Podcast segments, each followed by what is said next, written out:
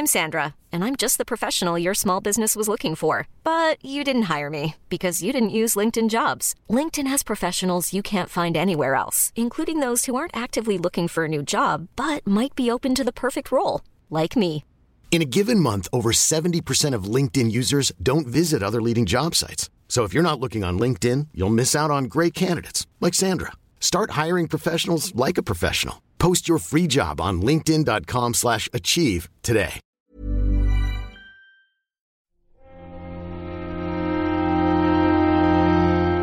En el pasado Nexo comencé esta introducción poniendo un problema sobre la mesa, poniendo en cuestión la calidad de ciertos elementos narrativos en los videojuegos. No solo la capacidad que tienen de sorprendernos, sino también si estas historias que traen a la pantalla están bien estructuradas, sus personajes bien desarrollados, etc.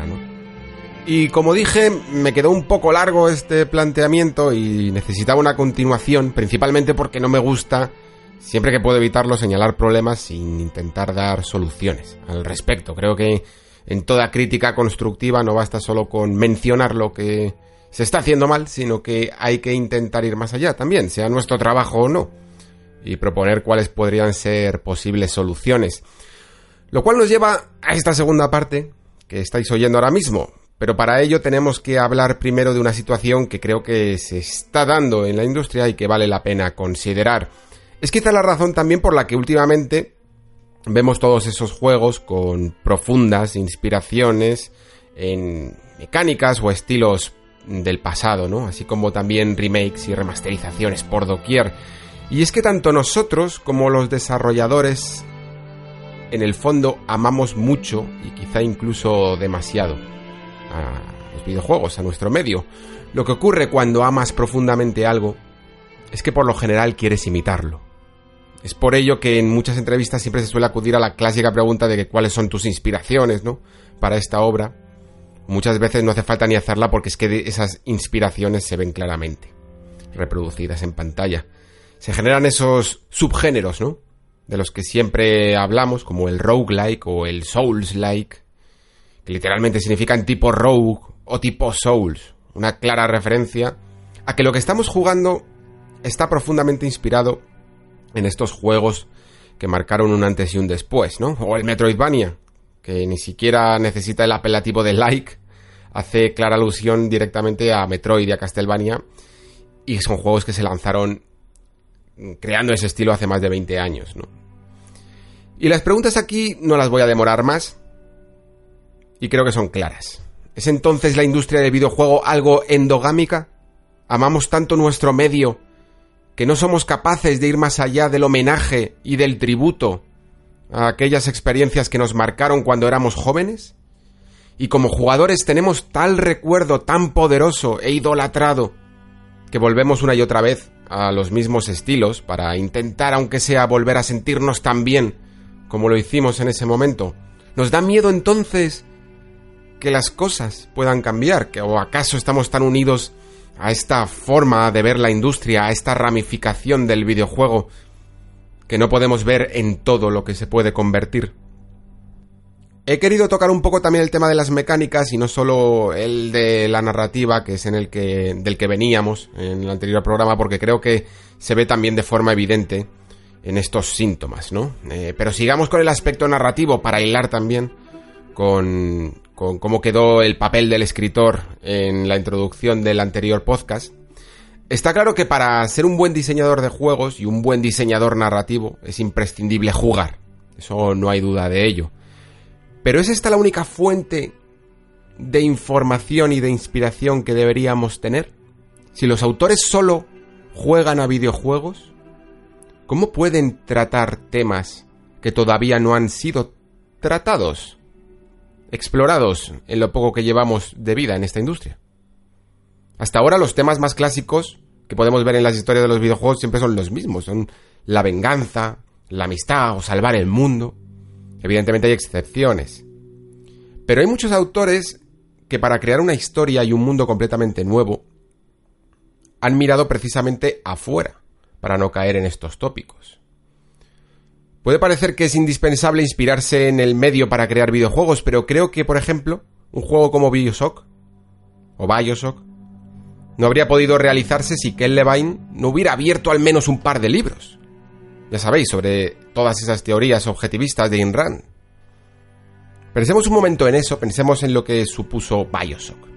Principalmente porque creo que a día de hoy es un concepto relativamente superado, que hemos visto muestras de la misma complejidad narrativa o, incluso más, pero en su momento allá quizá por 2007 supuso un verdadero impacto. Seguro que los que estabais por aquí lo recordáis. Y ese impacto vino producido porque un desarrollador de videojuego, en vez de inspirarse en el clásico mundo y las clásicas historias ya conocidas, decidió fusionar esta industria con otras. Creo que ningún arte debe ir de forma independiente al resto. No hay libro o película o pintura que haya pasado a la historia sin que su autor primero tuviese un bagaje de muchas y variadas disciplinas, que, después es capaz de sintetizar en ese libro o película o cuadro que está produciendo, por ejemplo. Creo que por ello hay que abrir este debate. Si en los debates de videojuegos solo se habla de videojuegos desde el punto de vista exclusivo de la técnica, pues entonces el resultado será una réplica de lo que ya conocemos, ¿no? Y exclusiva de lo que engloba el videojuego. Si en los foros de discusión, tanto de jugadores como de autores, que al final son los que hacen estas obras, nosotros podemos solo debatir sobre ello, hubiera conversaciones de todo tipo, de cine, de literatura, claro, pero también de debate filosófico, psicológico, político, histórico, científico, artístico, en todas sus vertientes, pues es posible que se dieran como resultado obras más complejas e interesantes. Este concepto de pensar fuera del propio medio de los videojuegos es en el fondo eso que los ingleses llaman eh, to think outside the box, pensar fuera de la caja, abrir tus miras a una nueva perspectiva, a la totalidad del mundo y a todas tus complejidades, por supuesto. Creo que es lo que hacen autores que después alabamos, como pueden ser Fumito Ueda o, incluso el propio Hidetaka Miyazaki, ¿no? Estoy seguro de que juegan a videojuegos, pero creo que no solo hacen esto. Se sabe que Ueda es un profundo admirador de, otras artes, que de hecho que sus conocimientos en, y sus estudios en bellas artes le han permitido imaginar conceptos y mundos que huyen incluso de lo complejo, ¿no? Que es el mundo del videojuego y todo este concepto que ahora nosotros, los jugadores, en el fondo nos orgullecemos también esa técnica del diseño por sustracción que tanto mencionamos, ¿no? Nace precisamente de eso, de pensar fuera de esa caja. De Miyazaki ocurre lo mismo. Bueno, primero es que sin Ueda no tendríamos a Miyazaki, porque fueron precisamente los juegos de Ueda que pensaba más allá del videojuego los que inspiraron a Miyazaki. Pero como digo de Miyazaki sabemos que es un ávido lector. Tiene menos problemas en hablarte en una entrevista de los libros o los mangas que se ha leído que de los juegos que ha jugado. Y probablemente es porque Miyazaki a lo mejor tampoco juega a muchos juegos. Bueno, eh, sabemos que juega mucho, que ha repasado mucho toda la ludoteca de la propia Front Software para intentar crear una identidad dentro de la empresa, pero no suele prodigarse mucho a la hora de hablar de que otras cosas juega más allá de los productos creados por la propia Front Software en el pasado, ¿no? Pero lo que sí que sabemos es que lee más que juega. Eso es indudable. Pero entonces, ¿qué pasa? que como juega menos que nosotros, entonces Miyazaki no, no es un true gamer porque se inspira más en la literatura y otras formas de arte. Pues no, claro que no. Lo que significa es que entiende los videojuegos más como un concepto universal. Nos quejamos de que a menudo el campo de la psicología, por ejemplo, está mal aplicada a los videojuegos porque se suele usar de manera muy negativa, ¿no? Se usa como forma de exprimirnos a base de micropagos y saber qué cuerdas tocar en nosotros, ¿no? Para que algo nos vicie y, terminemos pagando.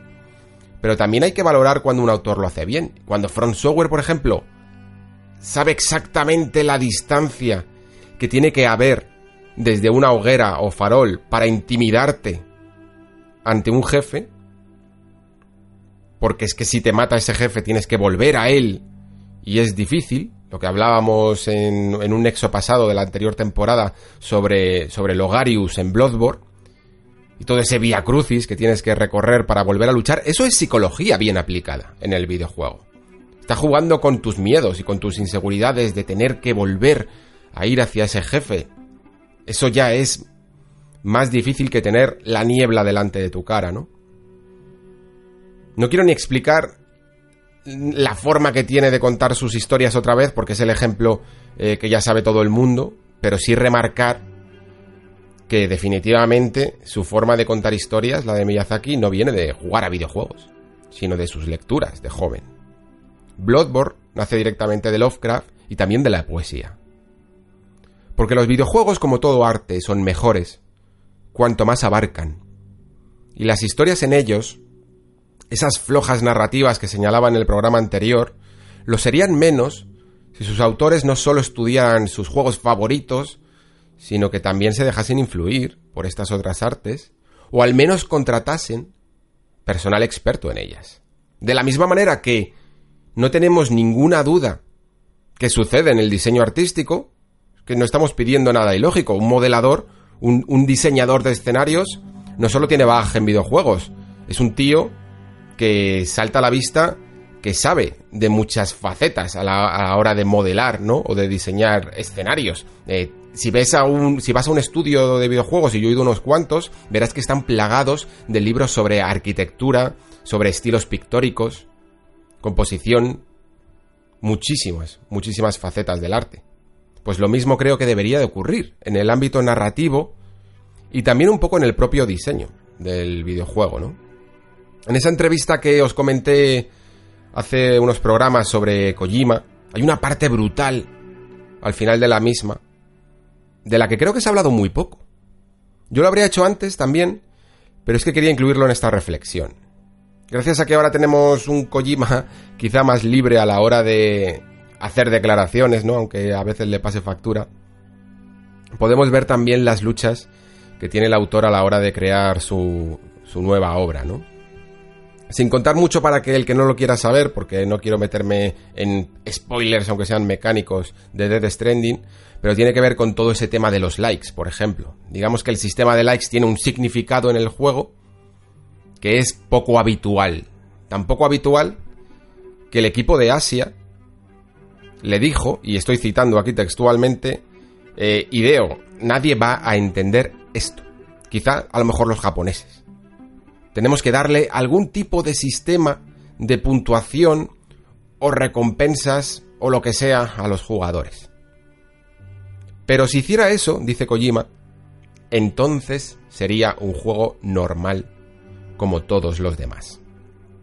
Es por eso por lo que Kojima afirmó, y, esto es lo que me sorprende que no haya trascendido en las noticias de los medios, con todo el revuelo además que hay con cada cosa que dice el japonés, que él se sentía más unido a miembros, a músicos y cineastas, miembros de otras industrias, que a la gente que trabaja en la del videojuego. Aquí cuenta, por ejemplo, que enseñó Dead Stranding a George Miller, el director de Mad Max, Fury Road. Y atención a lo que le dijo el director, ¿eh? Le dijo, en todos los aspectos estás haciendo lo correcto. Matemáticamente, psicológicamente, físicamente, filosóficamente. Y aquí hasta le dibujó un diagrama y todo, al parecer lo que estás intentando hacer es correcto. Los videojuegos que quieren contar algo, que quieren transmitir emociones, deben buscar este tipo de, digamos, rectitud. Matemáticamente, psicológicamente, físicamente, filosóficamente, tienen que acertar en abordar lo que hacen todas las historias, que no es otra cosa que hablar de la condición humana. De las grandes preguntas de la humanidad, si es que quieren contar una historia. Y para eso, algunas veces, hay que desviarse del camino y explorar otros territorios, más allá del videojuego, para después volver a él victorioso y enriquecer este medio. Precisamente lo que han hecho algunos de los nombres que he mencionado aquí.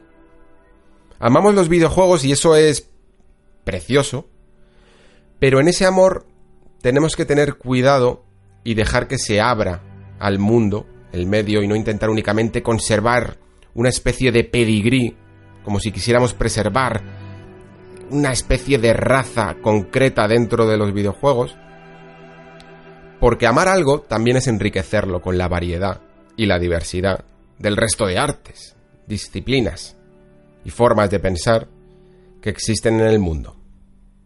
Bienvenidos al Nexo, un espacio de reflexión sobre la actualidad del videojuego.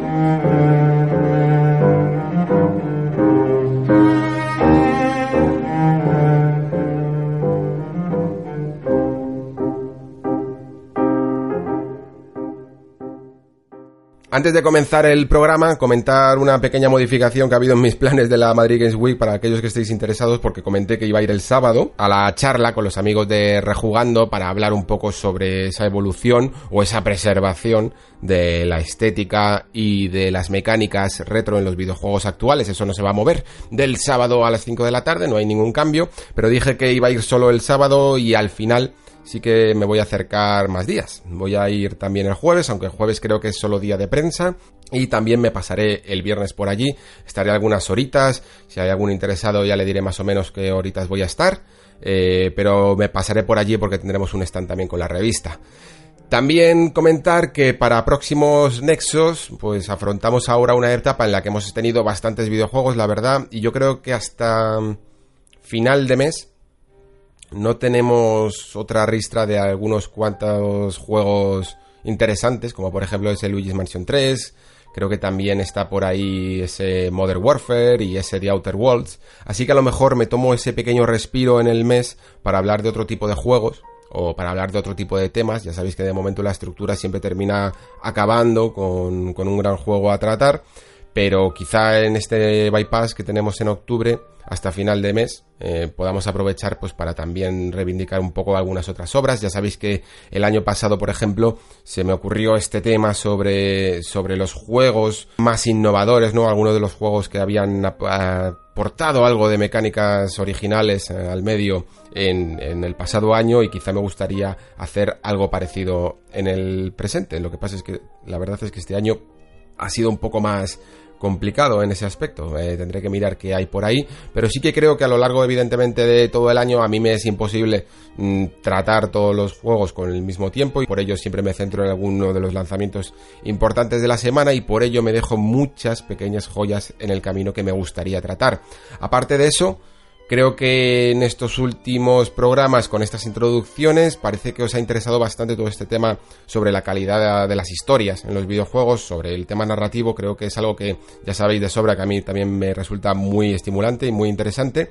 Y quizá en alguno de estos huecos, pues podría aprovechar para empezar algún nuevo conexo, ¿no? Con algunos de los invitados que se suelen acercar también al programa o con algunos nuevos e intentar mm, hacer un debate en el que no solo tengáis mi opinión al respecto, sino que podamos eh, charlar un poco sobre ello y también os pediré en su momento algunas eh, algunos de vuestros comentarios para poder leerlos o algunas preguntas que queráis que tratamos. Es de momento una idea muy incipiente, pero sí que me apetece, la verdad. Eh, todas estas ideas que he ido, todas estas reflexiones que he ido sacando en las últimas semanas, contrastarlas, que al final lo más importante yo creo de toda idea es ponerla a prueba, ¿no? Con, con otras personas y para ello, por supuesto, tengo también vuestros comentarios en los que siempre, siempre, siempre me gusta mucho. Cogéis algunas de esas ideas y o las ponéis en duda o las lleváis más allá y es un ejercicio muy, muy estimulante que me gustaría tratar en, un, en lo que necesitaría una mesa de debate más, más para profundizar más allá de lo que son estas editoriales que estamos teniendo. También estas editoriales mm, se están convirtiendo en una costumbre y no sé hasta cuándo van a durar porque no quiero forzar nada en el nexo, es algo que creo que ya he dejado patente siempre, ¿no? Y no quiero como forzarme a tener una idea molona, ¿no? Siempre para empezar el, el programa quiero que sea algún ejercicio natural. Si esa semana me ha dado algo para reflexionar, perfecto. Y si no me lo ha dado, pues continuamos con otros contenidos. Porque como digo, creo que no hace falta nunca forzar por tener unas ciertas secciones fijas eh, los contenidos, ¿no? Tienen que fluir de alguna manera. Y muchas veces, al final, es que gracias a vuestros comentarios después surgen, surgen grandes ideas, ¿no? Con lo cual no hay que forzarlas.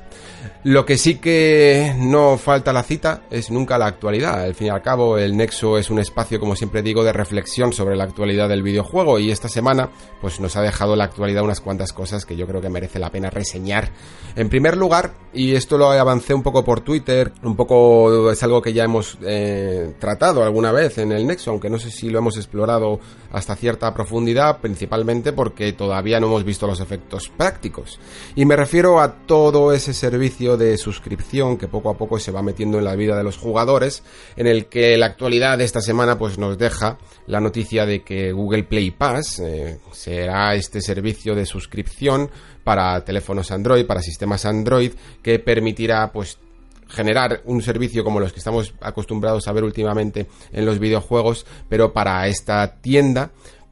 Y lo cual no sería una noticia mm, interesante per se, pero sí que gracias a Daniel Amad, que lo señaló en Twitter, y a otros desarrolladores que también se hicieron eco después, vimos que una de esas pequeñas eh, anotaciones ¿no? que hay en letra pequeña siempre en este tipo de servicios explicaba claramente que una de las formas de monetizar los contenidos que podrían llegar a ser videojuegos, pero no solo, también aplicaciones en este modelo de suscripción de Google, daría como resultado la, el tiempo de reproducción del producto. Es decir, cuanto más tiempo estés jugando o más tiempo estés pasando con la dicha aplicación, más eh, más dinero ganarán, más beneficio tendrá la compañía de turno que, ha creado ese contenido.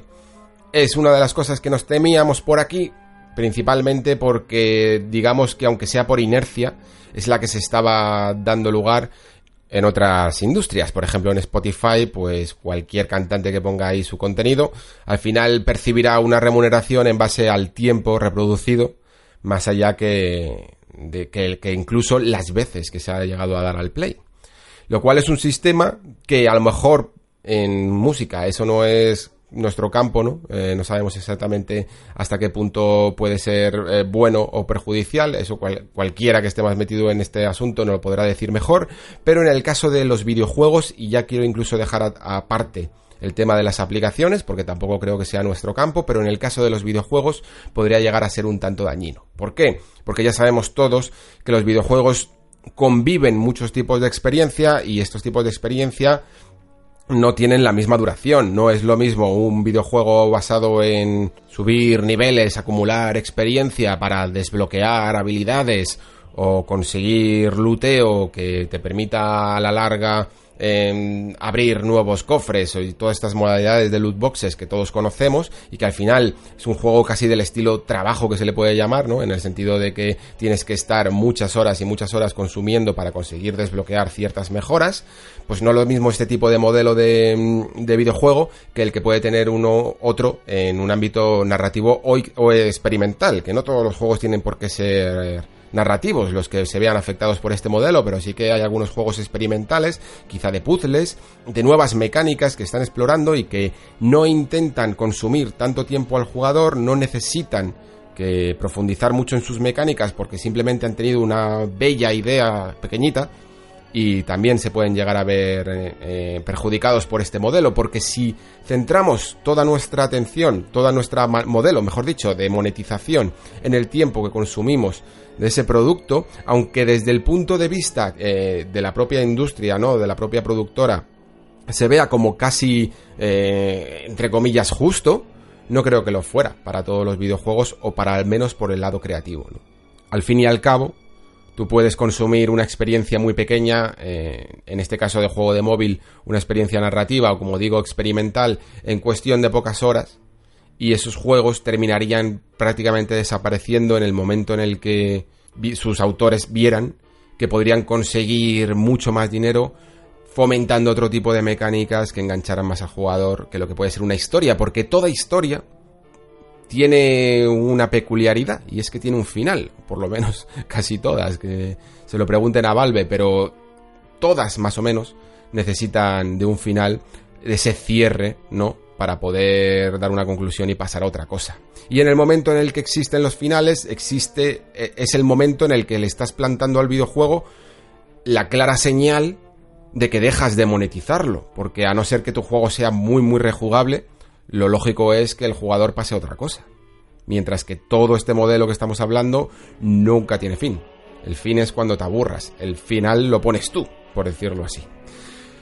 Sería esto un modelo que imitaría en el fondo mucho al que ha ocurrido siempre con esta industria de los móviles y que ha terminado por desencantar a muchos jugadores quizá más tradicionales que en su momento yo recuerdo por 2011, 2010, 2011 veíamos una nueva forma de jugar que parecía atractiva y que, y que podía ayudar a complementar la industria de los videojuegos, pero en el momento en el que se empezaron a fomentar determinadas prácticas o determinados juegos con mecánicas muy básicas o mecánicas, como decimos, con un interés eh, en mantener tu atención más allá de que esa obra fuera creativa o tuviera un aspecto narrativo o mecánico interesante, pues terminó por desencantarnos y terminamos muchos de nosotros por abandonar ese tipo de negocio. Y mucho, sin embargo, aunque nosotros lo abandonamos como jugadores, hubo un montón de estudios que antes hacían videojuegos narrativos, eh, videojuegos que, que nos gustaron en su momento, que se pasaron al mercado móvil, que vieron allí una forma de seguir haciendo negocio mucho más eficiente incluso, mucho más sencilla que la de intentar hacer juegos más complejos, ¿no? Y, se y yo creo que se perdió bastante creatividad en todo este proceso. Ahora creo que existe algo que vuelve de alguna manera a amenazar este, este desarrollo, porque la práctica en sí no tendría por qué asustarnos, entre comillas, sino que lo que podría hacer es que muchos, muchas compañías decidieran que no merece la pena seguir intentándolo y que les es mucho más sencillo mucho más fácil, sobre todo si sus empresas de alguna manera necesitan de algún sustento económico de alguna productora, pasarse a otro tipo de mercados en los que favoreciera esta suscripción temporal o esta manera de monetizar mediante el tiempo, ¿no? Lo curioso de todo esto es que, por ejemplo, antes os he hablado de que los juegos de móviles en su mm, en, su momento, en 2010, 2011, estaban acaparados de algunos productos que eran bastante interesantes y que poco a poco se fueron pervirtiendo, ¿no? Y yo recuerdo que, que por aquel momento eran precisamente los juegos que salían para la, para la Apple Store, ¿no? Eh, aquellos que nos llamaban muchísimo la atención, juegos como por ejemplo Super Brothers, Swords and Sorcery, eh, salieron cosas muy muy llamativas, muy muy interesantes antes de que volviera, de que todo se viera consumido por estas grandes experiencias de móviles como pudieron llegar a ser Angry Birds, Candy Crush, Clash of Clans, ese tipo de juegos, ¿no? Em, y es curioso, digo, porque es precisamente ahora Apple la que parece que al ver cómo su competencia lleva esto al máximo, ¿no? A este, a este tipo de servicio de suscripción que prioriza el consumo de tiempo más que el consumo económico, porque una de las máximas, ya lo sabéis, de todos los servicios para móviles era pagar lo mínimo o casi que fuera gratuitos. Algunos mm, algunas grandes compañías eh, llevaron grandes escarmientos cuando intentaron trasladar los precios que pagamos los jugadores en plataformas habituales de PC o de consolas al mundo del móvil, ¿no? Y se dieron cuenta de que no vendían apenas nada, tuvieron que cambiar completamente el modelo de negocio. Nintendo incluido, pues precisamente ahora parece que Apple ha virado hacia el otro lado. Si Google Play Pass apoya este servicio de monetización por tiempo y estos servicios de suscripción en los que apenas eh, habrá que pagar, la suscripción de, de Apple busca volver otra vez a ese juego más tradicional, ¿no? A ese juego que aunque evidentemente siga sus filosofías estéticas y creativas, sí que al menos conserva esa pureza del videojuego tradicional, ¿no? De experiencias cerradas, experiencias que tienen un final, incluso, y que aunque sean menos y no sean capaces de eh, acaparar todo el catálogo que podemos llegar a ver o que buscan los eh, consumidores de juegos para móviles, pero sí que le dé un prestigio a la marca, ¿no? Y una diferenciación con menos juegos, pero mucho más trabajados, ¿no? Es curioso todo este modelo que está pasando en móvil y la cuestión, lo que nos tendría que hacer reflexionar es cómo esto podría llegar el día de mañana al mundo de las consolas o de los ordenadores, del videojuego más, más tradicional todavía, ¿no? De momento yo creo que podría no, que no debería de afectar, creo que de momento eh, se está viendo que hay grandes esfuerzos por crear unos servicios de suscripción relativamente sanos, lo que pasa es que estamos en un momento tan incipiente en el que realmente empresas, como he dicho aquí, varias veces, como Microsoft, lo que están es en una profunda pérdida económica para conseguir abrir un mercado nuevo, que todavía no sabemos exactamente cómo se están monetizando, es decir, las formas de monetizar todo esto que están ocurriendo en, en estos mercados como Xbox Game Pass, no son las finales. No sabemos exactamente, ni siquiera sabemos exactamente cómo Netflix va a ser capaz de monetizar todo su servicio, porque a día de hoy siguen realizando ese esfuerzo de inversión, ¿no? Incluso a pérdidas en algunos momentos para, para poder acaparar toda la cuota máxima posible. Y entonces será cuando realmente eh, expongan un, un negocio final. Pues de la misma manera, todavía no sabemos exactamente cómo se monetizará todo este sistema. Esperemos que no hagan como Google Play, por supuesto, porque significaría exactamente lo mismo que terminaríamos viendo grandes producciones o pequeñas producciones, pero todas enfocadas a consumir al máximo todo nuestro tiempo y toda nuestra atención, muchas veces con prácticas mm, dudosas mm, de por medio, precisamente para acaparar aún más nuestra atención, porque cada minuto que estemos con nosotros, que estemos, con, que estemos nosotros con ese juego, pues es dinero para ellas.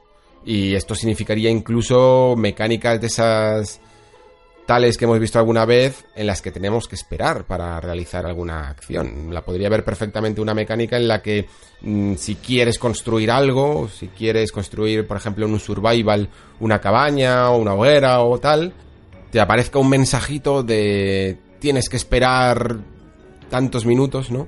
Para que se lleve a, caso, a cabo el, proceso de construcción. Y todas estas mecánicas afectarían, por supuesto, a nuestro, a nuestro tiempo, pero sobre todo a nuestra calidad de tiempo frente a la pantalla. Yo creo que precisamente uno de los grandes apuestas, uno de los grandes retos que tiene el videojuego moderno, sobre todo para la siguiente generación, es intentar huir de estos rellenos, independientemente de si es porque el beneficio económico eh, es por el tiempo o sencillamente por esta por esta moda que hemos traído al videojuego de que cuanto más dure un videojuego mejor, eh, yo creo que tendría que desaparecer o al menos aquellos juegos que no crean en ello, no tenerse que ver forzados a durar más por una cuestión casi de corrección política actual en los videojuegos. Y luego si queréis hablamos de The Last of Us, que ya se ha anunciado que durará eh, un 50% más, ¿no? De lo que duraba su primera parte, lo cual le puede llegar a convertir en un videojuego que dure unas 25 o 30 horas, precisamente por esta necesidad, parece, de cumplir con una cuota de horas. Ya no solo, como digo, por ese beneficio económico de más, sino por tener al usuario contento con una duración de la que no puedas quejarte, por decirlo así, porque tu juego dura 10-12 horas, ¿no? Yo creo que hay que salir de esos miedos, principalmente porque tu obra al final lo agradecerá cuando consiga mucho mejor ritmo. Es algo que hemos visto a todos ocurrir, por ejemplo, en este Gears 5, cuando, cuando hice la crítica de él, eh, muchos de vosotros también me lo dijisteis, que su acto 2 y su acto 3 se ven precisamente extendidos artificialmente, ¿no? Y por ello pierden ese ritmo y esa vertiginosidad que tiene la saga Gears de por medio. Pues imaginad en el futuro, si el Game Pass se monetizara precisamente por tiempo, lo mismo tendríamos un Gears en que todos los actos fueran así de extensos, llenos de misiones secundarias y llenos de momentos que paralizan la acción, porque hay una necesidad extrema de cubrir una cuota de horas. Entonces, todo esto de momento no es para, como digo, para asustarse, simplemente son teorías que debemos de realizar para saber eh, cuáles son los problemas a los que se puede enfrentar el videojuego en la próxima generación, que como digo siempre, ya no se va, ya cada vez menos las nuevas generaciones tienen que ver con gráficos y con nuevos saltos tecnológicos, sino que tienen más que ver con modelos de negocio y con formatos, ¿no? Entonces, tenemos que estar evidentemente prevenidos, porque al menos una de las cosas que también ha cambiado con las generaciones es que nuestra voz eh, se escucha, se escucha realmente sobre todo cuando no la unificamos para una causa justa. Y creo que en este caso, sobre todo por apelar a la diversidad del videojuego en el que creo que todos sí que coincidimos, tenemos que unir nuestras voces. Pasamos ahora a algunas cosas interesantes que nos dejó el State of Play. Ya sabéis que este tipo de formatos para el Nexo no se adaptan muy bien porque me gusta que haya suficiente material como para que me dé para una reflexión interesante, que vaya un poco más allá, y sin embargo muchas veces pues son trailers muy pequeños, ¿no? Que básicamente conceptuales para presentar alguna obra, pero sin embargo todavía no puedes llegar a ver en profundidad cómo son todas sus mecánicas, y muchas veces por ello me salto algunos cuantos títulos, eh, me quedo con lo, con lo que realmente he podido o bien probar, como en este caso Medieval, porque ha salido una demo, o bien se ha extendido el material, como es el caso de The Last of Us 2, del que sí que creo que podemos tener algunas cuantas cosas interesantes para hablar. Menos de las que yo pensaba, la verdad, pensaba que sería un reveal, cuanto, al menos en cuanto a material un poco más largo. Al final, creo que de todo el metraje se ha visto unos 8 minutos, eh, teniendo en cuenta los B-rolls más el propio tráiler. Pero al menos yo creo que estas dos cuestiones sí que traen temas interesantes al nexo para reflexionar. Y en el caso de Medieval además creo que tiene que ver, mucho con, este concepto que ya fuimos ahondando en el programa anterior con The Legend of Zelda Link's Awakening y todo este concepto de remake y la manera de interpretarlo por cada una de las empresas que tienen que realizar esta tarea. En el caso de Medieval, si recordáis en Link's Awakening, lo que comenté es que al final en un remake lo que tienes que hacer es un ejercicio de qué cosas cambias y qué no. Y dijimos que, por ejemplo, se podía ver, se, se, había adaptado, por supuesto, el estilo gráfico, que suele ser una de las cosas que, si no, no tiene sentido el propio remake, pero luego también algunos eh, sistemas de accesibilidad que tenía el juego y que lo podían hacer un poco más engorroso. Y luego, más allá de ahí, pues tienes pequeñas decisiones de diseño o, o mecánicas que puedes adaptar o que puedes decidir mantener o, respetar tal cual estaban en el pasado, ¿no? Esto lo mismo tiene que ocurrir con todos los remakes y son las preguntas que se tiene que hacer el desarrollador, que se hace, de hecho, y en el caso de Medieval lo que nos encontramos es quizá un desequilibrio en esta tabla de qué cambias y qué no, ¿no? Creo que se han cambiado pocas cosas. Yo no es que sea un gran jugador de Medieval, jugué un poco en su momento, pero tampoco es que lo terminara ni nada, precisamente porque era un juego que me llamaba eh, me atraía la atención estéticamente porque era bastante llamativo, incluso para lo que eran los gráficos de Play 1, que todos evidentemente tenemos que tener un poco romantizados, porque si los ves después, eh, a, a, día de hoy han envejecido mucho, bastante mal, y por eso es tan interesante esa idea de traer eh, estos juegos en forma de remake. Medieval también es uno de ellos, pero Medieval también tenía grandes problemas, yo creo, de cámara y grandes problemas en algunas de sus mecánicas principales, que aquí se ha abordado, digamos que se ha abordado, pero se ha abordado en el sentido de respetarlas y no cambiarlas. Por ejemplo, eh, una de las cosas que teníamos en Medieval y que tenemos aquí es esa cámara automática. Es una, una decisión que a mí, de diseño que a mí personalmente me pone muy nerviosísimo. Esto de que la cámara mm, que va siguiendo al personaje, eh, cada vez que tú giras a izquierda o derecha, en, eh, mientras que estás explorando el entorno 3D, la cámara gire automáticamente, aunque esté en la espalda del personaje, y a la vez, en el caso de este remake, puedas girarla sobre sí mismo, es decir, tanto el juego como tú tenéis el control y estáis luchando por él, es algo que me pone nerviosísimo. No me gustan para nada las cámaras automáticas, a no ser que hagan planos generales, como por ejemplo podía ocurrir en, yo que sé, en los primeros God of War, en los que se hacía directamente, te tenías, te olvidabas del segundo stick, la cámara era sostenida por el propio diseño del videojuego y te mostraba el plano más espectacular y más cinemático y cambiaba para mostrarte elementos que quería y que no y jugaba con ellos, ¿no? O los clásicos Resident Evil, por ejemplo. Pero en el caso de Medieval, cuando la cámara ya directamente está detrás del personaje, tienes que dejar que, la, que juegue al jugador. Digamos que, que, toda cámara que esté detrás y que se pueda crear un movimiento de rotación manual alrededor del personaje, es mejor que la maneje el jugador y que no te interpongas en ella. O al menos crea una opción en la que puedas eh, manejarla manualmente o automática, pero en ningún caso las dos a la vez. ¿Por qué digo esto? Porque además es que yo recuerdo que me comí una gran etapa, sobre todo de desarrollo de videojuegos japonés, sobre todo de juegos de rol japonés, los que seáis eh, fans del JRPG lo sabréis, en la que existía esta teoría maquiavélica, casi en la, en la etapa de PlayStation 2, de que los pequeños japoneses no sabían utilizar los dos pulgares. Y como no sabían utilizar los dos mm, sticks del, del mando, era el juego el que se tenía que encargar de girar la cámara.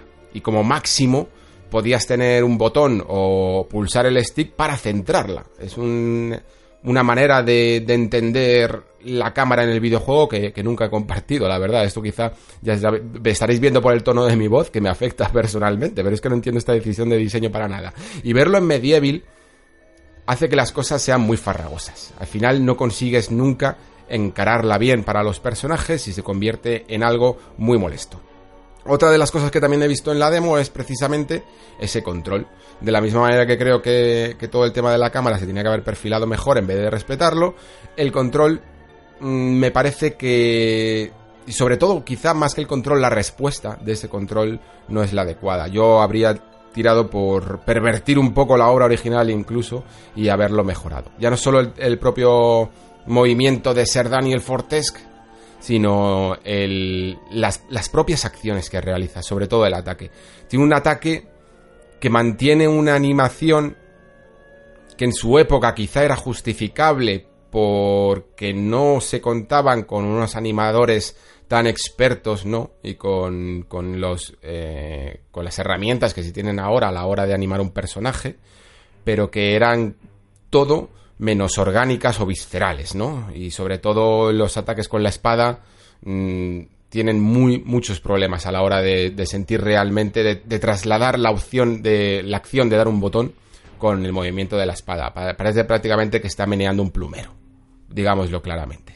Entonces, ese tipo de cosas al final creo que afectan mucho a las dinámicas de los combates, eh, que aquí el estudio creo que ha intentado respetar al máximo y muchas veces creo que ese exceso en el respeto a la obra original te puede llegar a, pasar factura. En el momento en el que los jugadores puedan pongan las manos sobre el mando. Esto es algo que, de hecho, a mí me sorprendió mucho porque casi no lo recordaba en el caso de... En el caso de Crash menos, pero en el caso de Spiro, que yo pensaba que era un juego, quizá porque lo tenía muy lejos en la memoria, que no iba a envejecer bien, sin embargo, en el caso de Spiro sí que se respetó bastante muchas de las mecánicas clásicas de la manera de controlar al dragón y que han funcionado muy bien e incluso mejor cuando se les ha dado la suavidad, ¿no? Y los nuevos entornos mejorados que veíamos en el, en el remake, en el Ignited Trilogy. Pero en el caso de Medieval creo que existía casi un, no voy a decir un deber, pero sí una profunda examinación exhaustiva. Había que haber tenido un debate interno más profundo sobre qué cambiar y qué no. Creo que se ha optado por una manera, no sé si conservadora en el fondo, no sé qué es más conservador realmente, de mantener el esquema de control del videojuego y todo este tema de la cámara. Y al final el resultado no sé si va a agradar a todo el mundo. Estoy seguro de que quizá los fans más acérrimos de la saga, ¿no? De Medieval, seguramente estarán encantados con él porque les va a devolver todo lo que era el videojuego eh, con, una, con un aspecto artístico que sí que creo que está muy conseguido. No creo ni siquiera que hiciera falta mucho más. Eh, creo que realmente esa, esa, maestría que tienen los colores y, y, a la hora de diseñar todo ese aspecto tétrico, muy de dibujo animado, eh, creo que le queda perfecto, ¿no? Pero a la hora de los controles habría conseguido mucho más redefiniéndolos un poquito.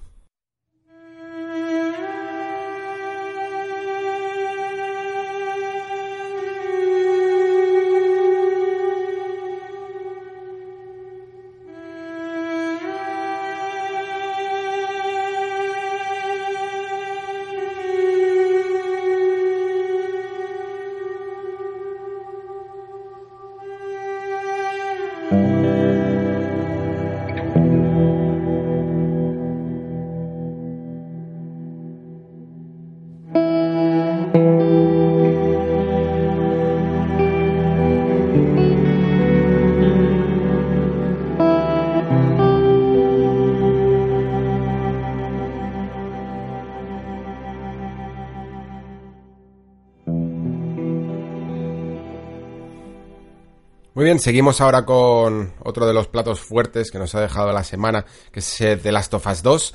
Eh, al final creo que hice bien en dejar pasar un poco el tiempo porque más allá del tráiler creo que lo más interesante que hemos tenido sobre el título eh, vino acompañado de, de tanto los vídeos de los compañeros periodistas que pudieron jugarlo en su momento y los B-rolls que trajeron en sus vídeos, como de las propias entrevistas que se le hizo al equipo de desarrollo de Naughty Dog, que nos dejan unas cuantas... Mm, detallitos más perfilados, ¿no? De lo que nos puede dejar un tráiler más narrativo, que de hecho creo que es demasiado narrativo. No sé si lo habréis visto, pero si no lo habéis visto, casi os instaría a que no lo hicierais, porque puede llegar a tener, no, no sé si spoilers, la verdad, pero hay ciertas cosas que parecen, por lo menos en el tráiler, un tanto evidentes. No sé si está hecho a posta, no sé si de verdad Naughty Dog quiere ya empezar a jugar un poco con nuestras mentes desde la campaña promocional para que se nos dé a entender una cosa y luego sea otra, o para que tengamos tan asumido una cosa que después puedan utilizar esos artilugios de giros de guion que tan maestros son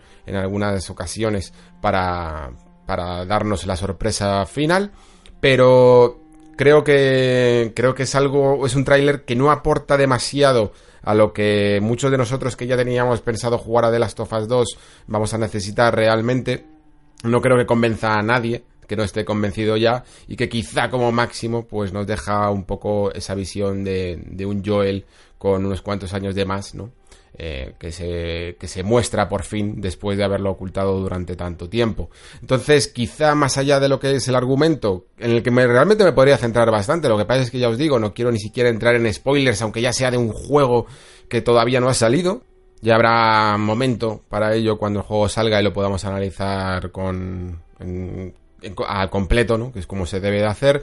Pero sí que quizá nos podemos nos podemos detener un poco más en algunas de las mecánicas o en algunos incluso de los mensajes que ha trasladado el estudio en esas entrevistas que os comentaba. Sí que creo que tenemos que tener ya claro, y no sé hasta qué punto se está formando un debate sobre ello, quizá porque en el fondo a todos nos gusta tanto de Last of Us que no nos importa, es el tema de lo continuista que es, ¿no? O sea, de Last of Us 2 creo que no engaña a nadie a la hora de mostrar un planteamiento jugable que por lo menos en lo visto, más allá de los clásicos movimientos extra que siempre se añaden en este tipo de secuelas, no aporta nada, ni una pequeña idea, por lo menos en lo visto, en lo jugable, ¿no? Luego sí que es cierto que el estudio nos ha dejado con esa idea de que el juego es un 50% más, no solo en duración, sino también en lo que llaman peso, ¿no? En que algunas de las mecánicas o en algunas de las mejoras o algunas de las habilidades extra que podemos llegar a conseguir con Eli van a ser mucho mejores y más profundas de lo que veíamos en el primero, pero por lo menos creo que esa manera de presentar el juego por, digamos, capítulos a lo largo de quizá un viaje en el que vamos viendo diferentes localizaciones en un estilo, en un planteamiento relativamente lineal, se va a mantener y yo personalmente no es que tenga ningún problema, pero vamos, que solo quiero destacar que de la misma manera que en grandes juegos que esperamos eh, respetamos su opción por ser continuista, entonces quizá lo deberíamos de hacer en otros tantos juegos. Sí que es cierto que evidentemente The Last of Us es simplemente una secuela, no es que sea la parte 7 o la parte 10, pero pero vamos, que hay algunas veces que los juegos pueden ser continuistas y no pasa nada, no, y no pasa nada. Y principalmente porque quizá eh, The Last of Us 2 en lo que no es continuista es en el planteamiento de la historia. Si os fijáis, el primer juego, más que nada, más que la historia, el, el, mensaje que hay detrás. El primer juego iba casi más de, de un aspecto en un mundo muy complicado, en un mundo tan, tan destruido como puede ser el de The Last of Us 2, el de The Last of Us, era un mensaje casi de amor, ¿no? De volver a recuperar la capacidad de amar que veíamos en la dinámica de estos dos personajes. Y sin embargo, The Last of Us 2 es un juego que reivindica la capacidad de odiar. Es todo muchísimo más oscuro. Hay un concepto, no sé si lo habréis oído alguna vez, llamado la banalidad del mal, creado por esta filósofa y profesora, Hannah Arendt, Básicamente Hannah Arendt asistió a, los juicios de Nuremberg donde se estaba juzgando a, al nazi Adolf Eichmann eh, por crímenes contra la humanidad y allí en vez de digamos que en vez de ver a un monstruo desprovisto de toda humanidad casi como un malo de cuento, ¿no?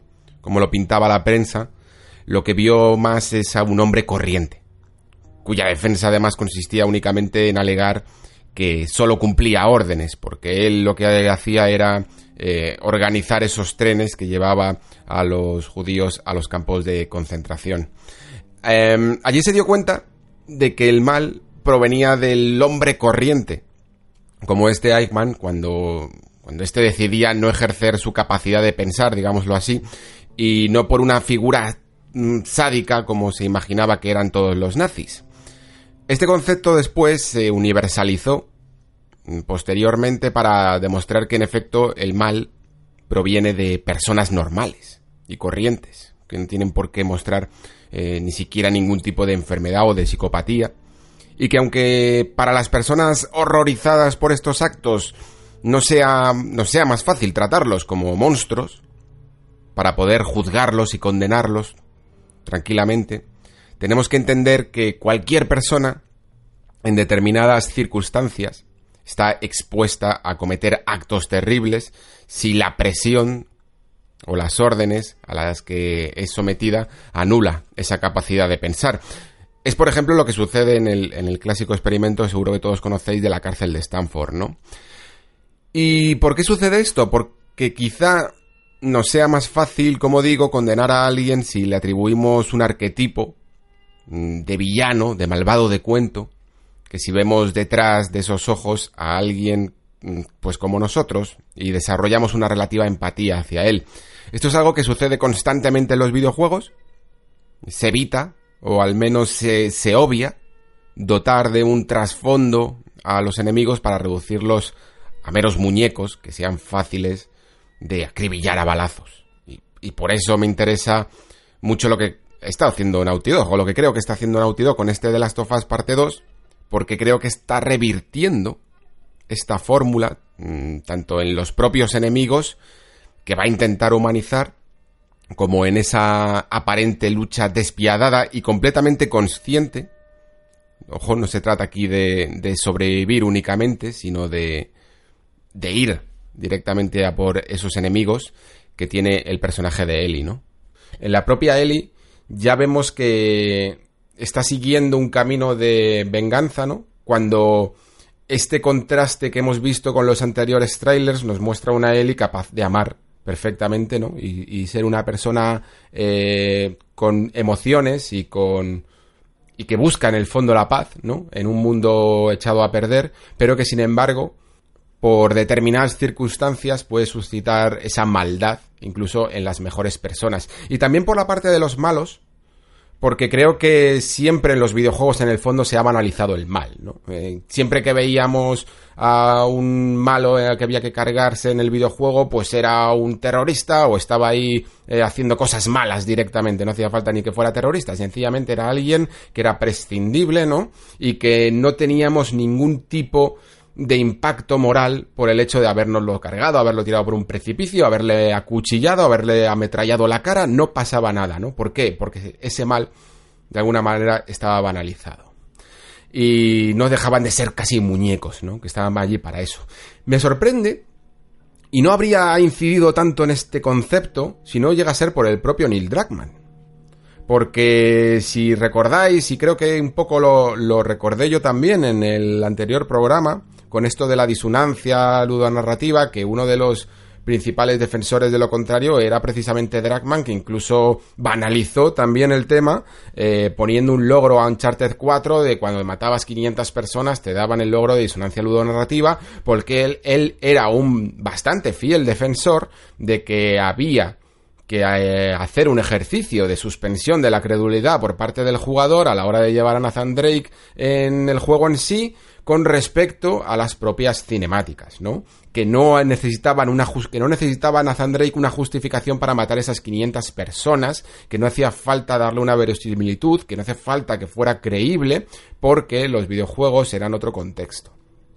Y sin embargo, curiosamente, para ser una persona que defendió tan acérrimamente esta postura, creo que ha tenido especial cuidado en The Last of Us Part 2 para, a la hora de, de tratar a los propios villanos masillas en, el, en su videojuego. ¿Por qué? Porque lo que ha hecho es, una, es un ejercicio muy curioso y que probablemente solo se pueda permitir un estudio tan, de tan prestigio y, y con, las, con los recursos económicos y el talento que tiene Naughty Dog como para darle voz y nombre a cada uno de los villanos, no los villanos, sino cualquier eh, NPC eh, que tenemos que matar en nuestro camino de venganza en The Last of Us 2.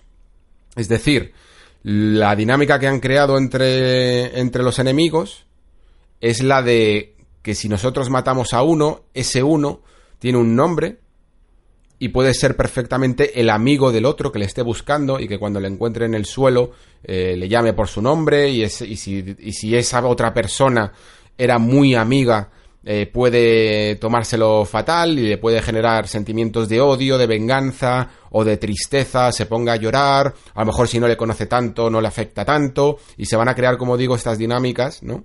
entre los propios enemigos, más allá de cómo lo vemos nosotros, que como lo vemos nosotros también está bien concretado y poco banalizado. ¿Por qué? Porque gracias a los avances tecnológicos, que es un poco lo que tenemos que buscar en el fondo en todos estos aspectos gráficos, es que sirvan a la narración si es que tu juego es narrativo, que es precisamente lo que hemos estado hablando durante el, el programa pasado y el presente.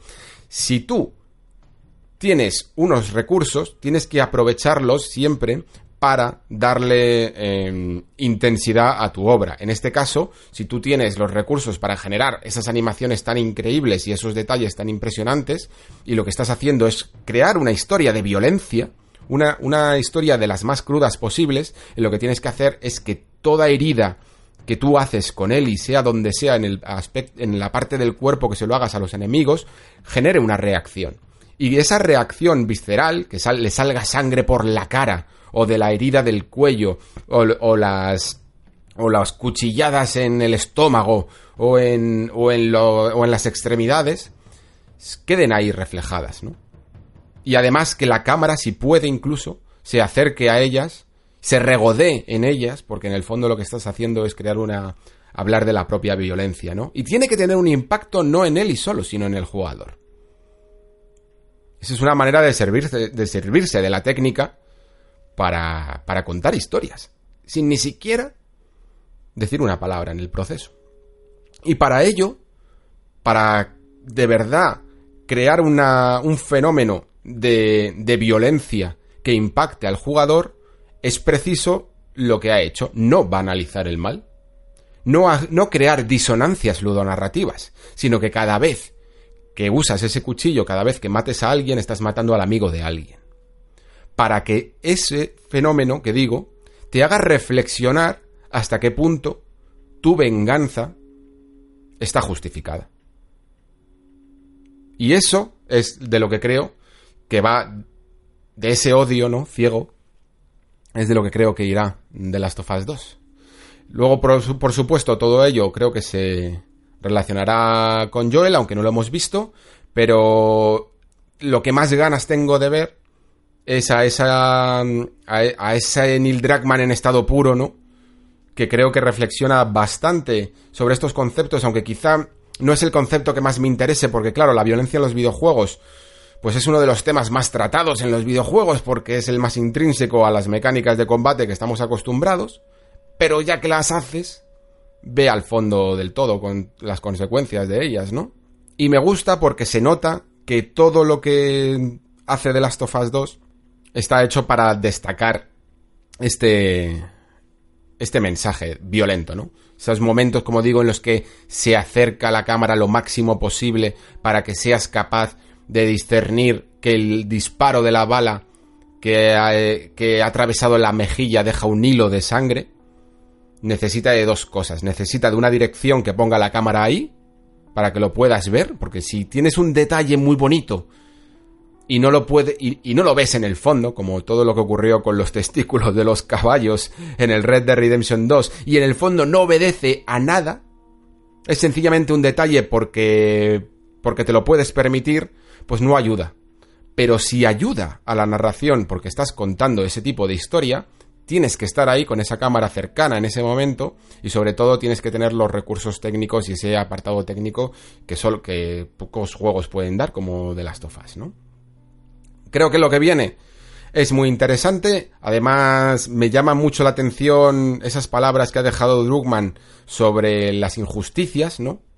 que creo que son bastante, que deberíamos de tenerlas bastante más en cuenta, no sé si las habéis llegado a escuchar, que decía que un poco el, con todo el concepto que eh, había detrás de The Last of Us 2 es esa sensación que tenemos todos cuando leemos sobre una injusticia y queremos hacer algo para remediarla, ¿no?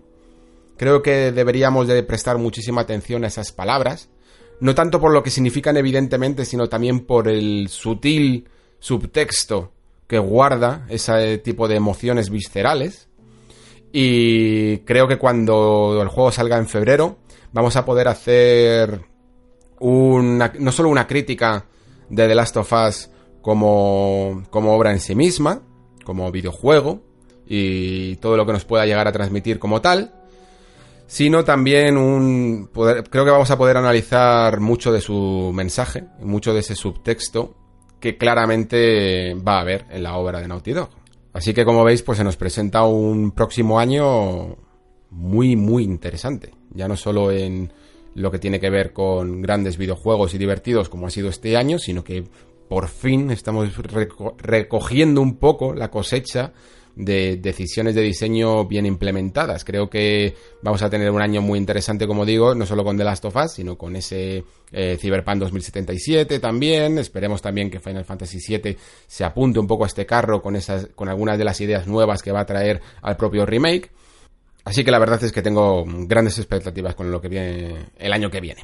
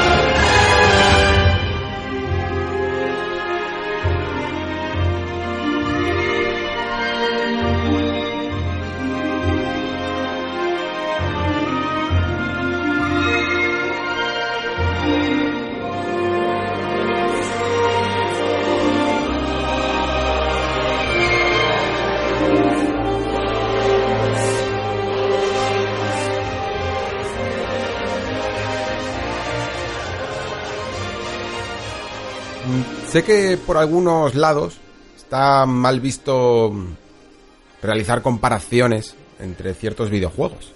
Pero la verdad es que a mí, con Code Vein, me cuesta bastante no hacerlo, principalmente porque creo que el juego clama a gritos ser un hijo de los Souls, ¿no? Ser un Souls-like. En el sentido incluso de que en algunos escenarios es capaz de inspirarse hasta intentar casi de alguna manera recrear ese anorlondo que podíamos llegar a ver en el primer Dark Souls, ¿no?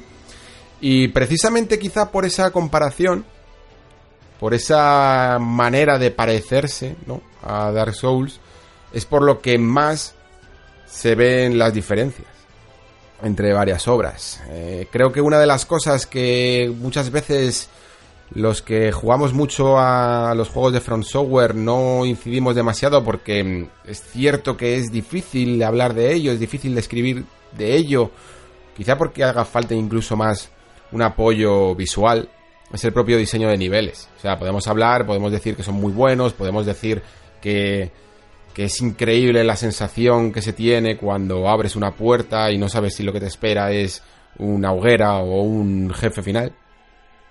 Y que todo eso obedece a ese estado de intranquilidad que producen los grandes diseños de los Souls, pero es que no es solo eso, es que el propio, la propia orografía del terreno es increíblemente compleja.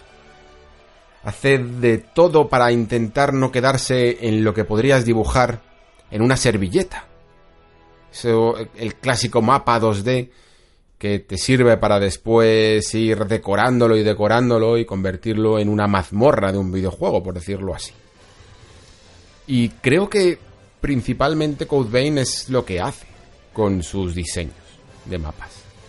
Son mazmorras que estaba acostumbrado a jugar en casi en otro género, en el del JRPG más tradicional. Ese JRPG que por turnos, que por ejemplo en la época de PlayStation 2 siempre se caracterizaba por tener unas mazmorras muy angulares, ¿no? De casi de laberinto, en el que teníamos siempre un camino a seguir dentro de ese laberinto y todo lo demás pues nos daba lugar a enfrentamientos contra otro tipo de enemigos o descubrir algunos tesoros secretos por el escenario y todo pues si lo vierais desde arriba, ¿no? Como un mapa, veríais una una estructura muy rectilínea, llena de eso, ¿no? De ángulos rectos.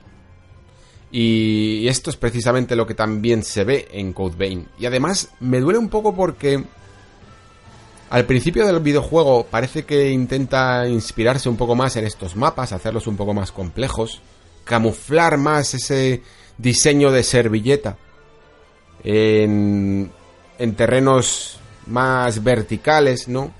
con distintos planos, distintos niveles, y luego cada vez más y cada vez más y cada vez más lo convierte en el clásico laberinto que es intrincado, pero que es sencillo en su concepción, que vemos, por ejemplo, como digo, en el JRPG más tradicional, ¿no? Y esto, como para a mí en el JRPG nunca me ha molestado porque me gustan las mazmorras, me acuerdo perfectamente de las mazmorras de Persona 4 que eran así, eran muy rectilíneas, eh, pero eran divertidas, aunque luego, por supuesto, se profundizó en ello en, en Persona 5, ¿no?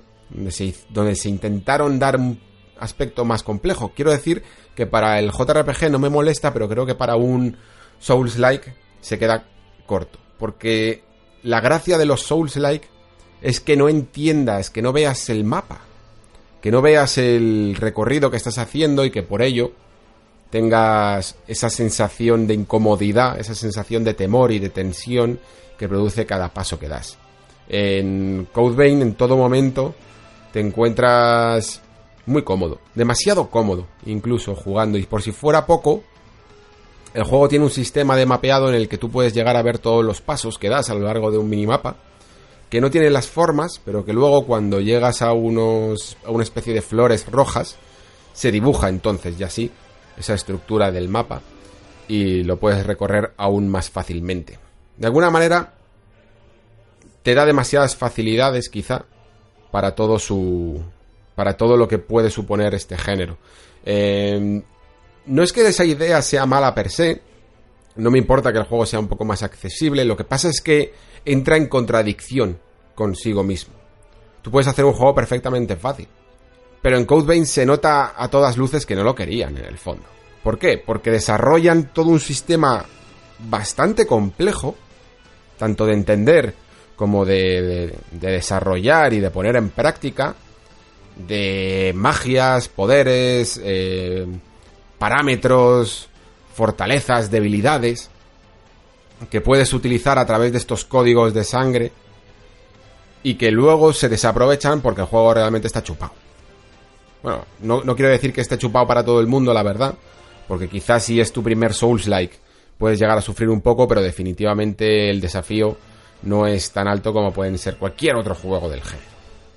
Y como digo, es una lástima porque me gusta mucho y me atrae bastante, de hecho, esa idea que tiene de escapar de los clásicos niveles que existen en los juegos de rol tradicionales en las que cada vez que subimos de nivel pues tenemos que modificar nuestros parámetros de fuerza, vitalidad, destreza o lo que toque en este momento, ¿no? Aquí sí que subimos de nivel, pero digamos que el numerito sube lo subimos automáticamente sin modificar nada y luego nosotros podemos cambiar entre estos códigos de sangre para perfilar y personalizar el tipo de jugada que queremos en cada momento. Y esto es muy interesante porque creo que a personas incluso de mi perfil que ya no tenemos tiempo para hacer a lo mejor tantas jugadas diferentes en, el mismo juego, recorrer el juego seis veces para ver todas las clases en un Diablo o, en, un Souls mismamente, te permiten una misma partida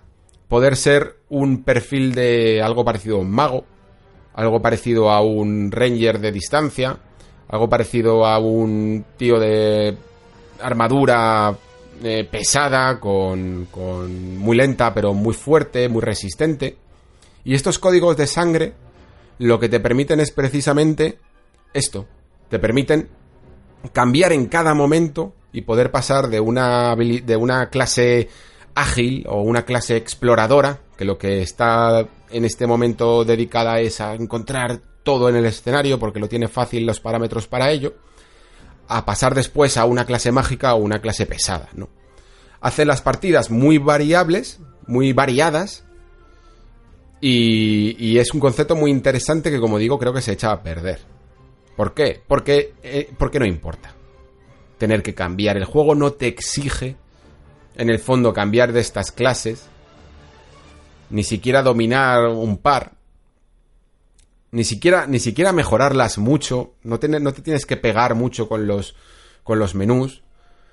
Porque todo el desafío es bastante asequible.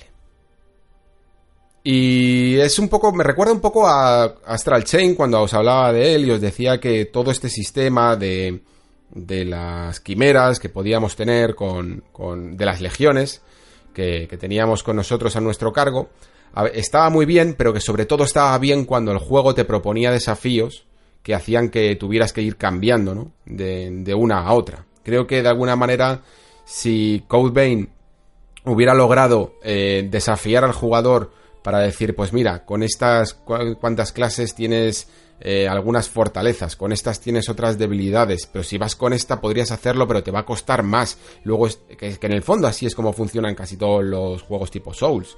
Hay, hay combates que lo veréis en las Wikipedias, que son relativamente sencillos con algunas clases, mientras que con otras es un infierno, y luego en otro jefe es completamente al revés, ¿no? Pues esta manera de poder saltar, que no puedes en los Souls, en los Souls al final, a no ser que utilices esa piedra que, tienes un límite de usos, por decirlo así, eh, no puedes cambiar de clases eh, fácilmente. Aquí en Code Vein sí. Y podrías aprovechar todo ello, pues para beneficiarte de muchos estilos de juego diferentes e incluso de averiguar cuál de esos estilos es mejor en cada momento. Y yo pensaba que iba a ser así.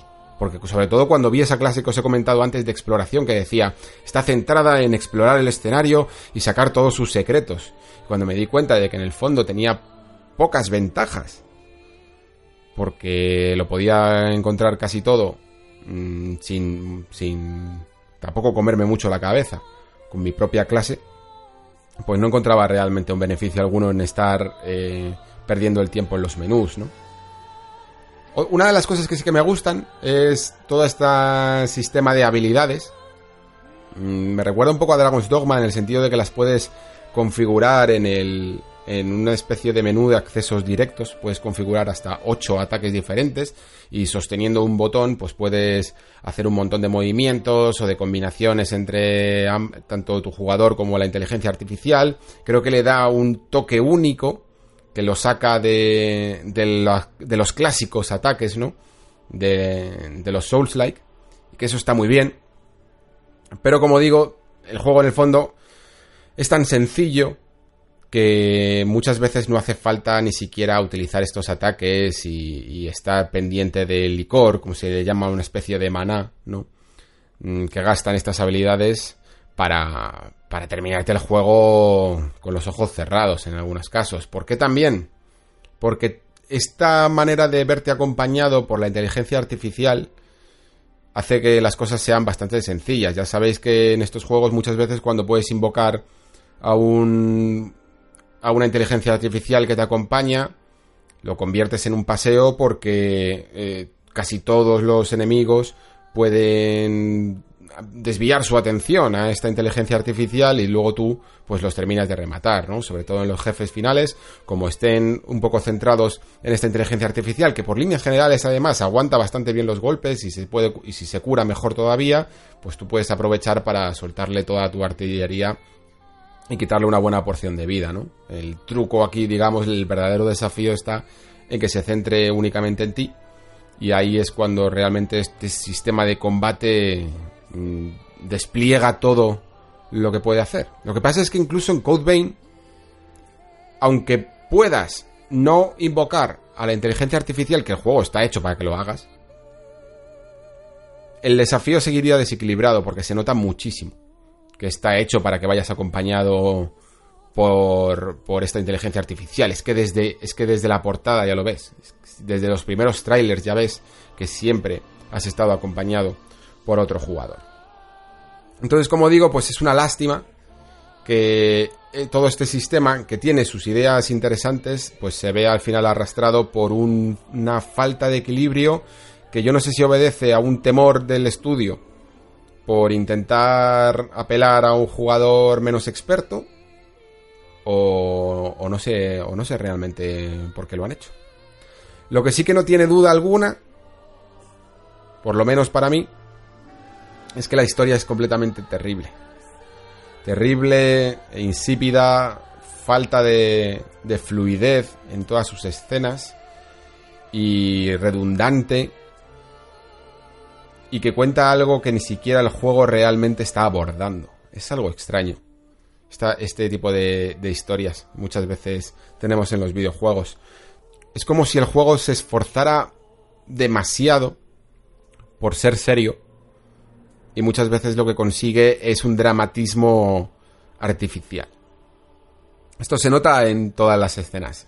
En primer lugar, eh, tiene demasiadas, entorpecen muchísimo la acción en el momento en el que andas unos cuantos pasos, mm, llegas a una zona o te vas a encontrar con un enemigo, siempre te salta una cinemática, se ponen a hablar. Como digo, son muy redundantes, hablan todo el rato de lo mismo, la misma idea, la repiten una y otra vez, y cuando intenta hacer algo distinto, pierde el ritmo. Hay unas escenas que digamos que a través de unos vestigios, que unas piedras que vas consiguiendo, te llevan a visitar los pasados, los recuerdos de los personajes secundarios del juego.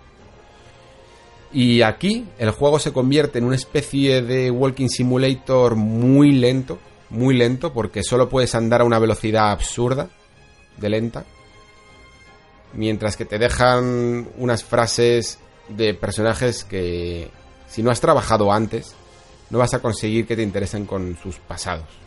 Creo que lo importante siempre del desarrollo de un personaje es que te atraiga un poco, primero por él mismo, y luego ya, gracias a desvelar sus miedos pasados o sus historias pasadas, pues te puedan atraer mucho más. Pero si empiezas ya directamente con estos vestigios pasados de personajes que ni te van ni te vienen, lo único que vas a hacer es Mm, que, el, que todavía el jugador sienta más animadversión por ellos.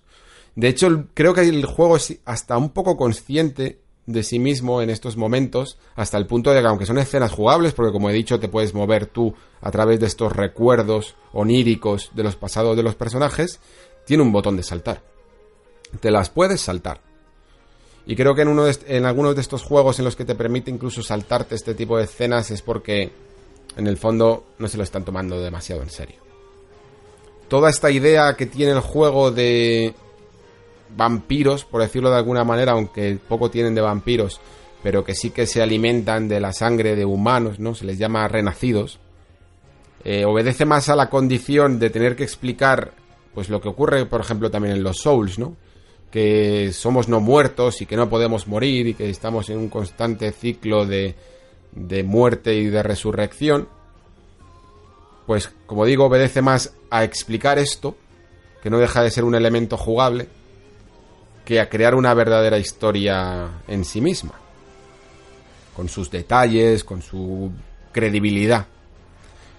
Y las pocas cosas que interesan, pues o bien llegan tarde, o bien directamente están muy mal escritas. No consigue, como digo, desarrollar bien a sus personajes y no consigue desarrollar bien la trama y hace que resulte un tanto molesta incluso. Me duele mucho hablar en estos términos, pero si he dicho en el programa anterior que hay que remarcar cuando un juego no cumple eh, narrativamente, tengo que hacerlo. No me queda otra. No me puedo ahora echar para atrás y hacer lo clásico de decir que la historia ni bueno, no es de la no es la mejor, ¿no? Es un recurso que utilizamos mucho los críticos, no es la mejor, pero tampoco molesta, no, sí molesta. A mí me molesta, a mí me ha molestado, porque primero, como digo, entorpecía muchísimo eh, mi paso por el juego. En vez, de, en vez de intentar sintetizar las cosas buenas que podría tener, crea un drama innecesario y artificial en todas ellas. Y luego, por supuesto, hay falta de coherencia entre lo que juegas y lo que ves. Digamos que cuando le interesa un monstruo es importante para la trama y cuando no, es sencillamente un monstruo. ¿Quiere decir todo esto entonces que Code Vein no es disfrutable? No del todo. En el fondo, yo, habiéndolo jugado, mm, he estado cómodo a los mandos. Creo que todos los eh, fallitos que tenía, sobre todo en animaciones, en cuanto al peso de los personajes que se iban viendo a lo largo de todos estos años, que he ido probando demos y demos. La verdad es que es un juego que como se ha retrasado, pues he, probado muchísimos, muchísimas demos al respecto. He podido ver una evolución clara en, en cuanto al sistema de combate y creo que es placentero de jugar, en el fondo. Como digo, no, no le quita ese aspecto fácil a la hora de ponerte a los mandos y de algunos desafíos, pero los combates son agradecidos. Tiene una manera de moverse y algunas animaciones que están bien conseguidas y con todo este sistema que digo de habilidades y tal, eh, es bastante placentero de jugar. Además, incluso con lo habituados que estamos ya al, a esta estética de cel shading, creo que se siguen haciendo verdaderos avances muy interesantes al respecto.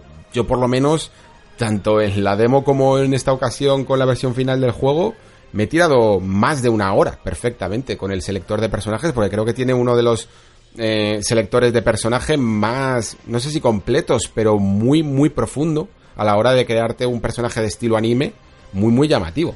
A mí me, ha gustado muchísimo todo el ejercicio de hacerme ese personaje y después verle muy bien representado en las cinemáticas. E incluso creo que esta técnica está tan bien depurada que, hay algunos escenarios que realmente sorprenden sin ser un juego que sea muy ambicioso técnicamente.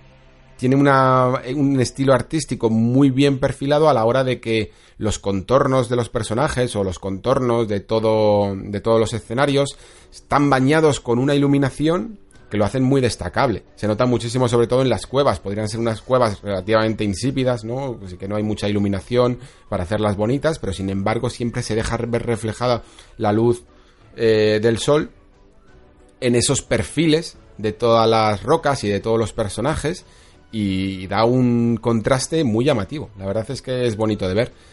Sin embargo, como digo, creo que el juego, no sé si por miedo o incluso por inercia, no consigue destacar en los aspectos que más necesita este género, ¿no? Que son el, el, desafío a través de un sistema de combate intrincado y sobre todo el diseño de niveles. Eh, esto yo creo que ocurre también porque en muchos desarrollos japoneses la verdad es que lo venía anunciando también en el programa pasado, creo que muchas veces somos muy indulgentes. El desarrollo japonés por lo general ha habido algunos estudios que se han logrado poner al día hasta ser increíblemente imaginativos, ¿no? como puede ser por ejemplo el caso de Platinum Games. Y luego creo que hay otra otra parte de ese desarrollo japonés que se quedó muy estancado en el estilo de desarrollo de videojuegos, yo diría incluso que de, que de PlayStation 2.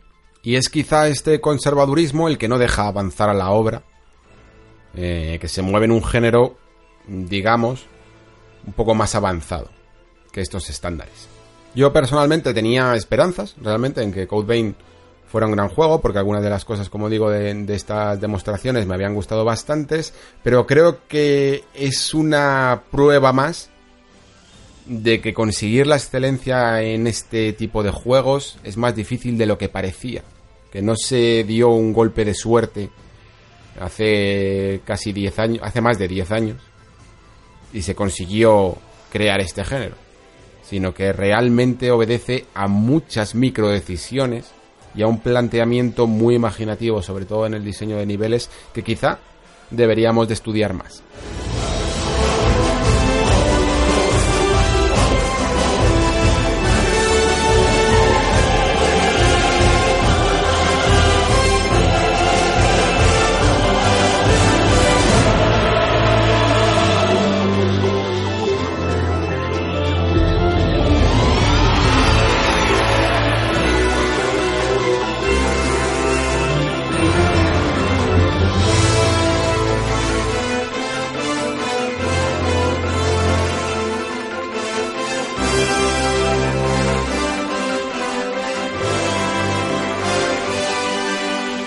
Vamos ahora con los comentarios, que son unos cuantos, pero todos muy interesantes. Comenzando con Freeman, que me dice descargando.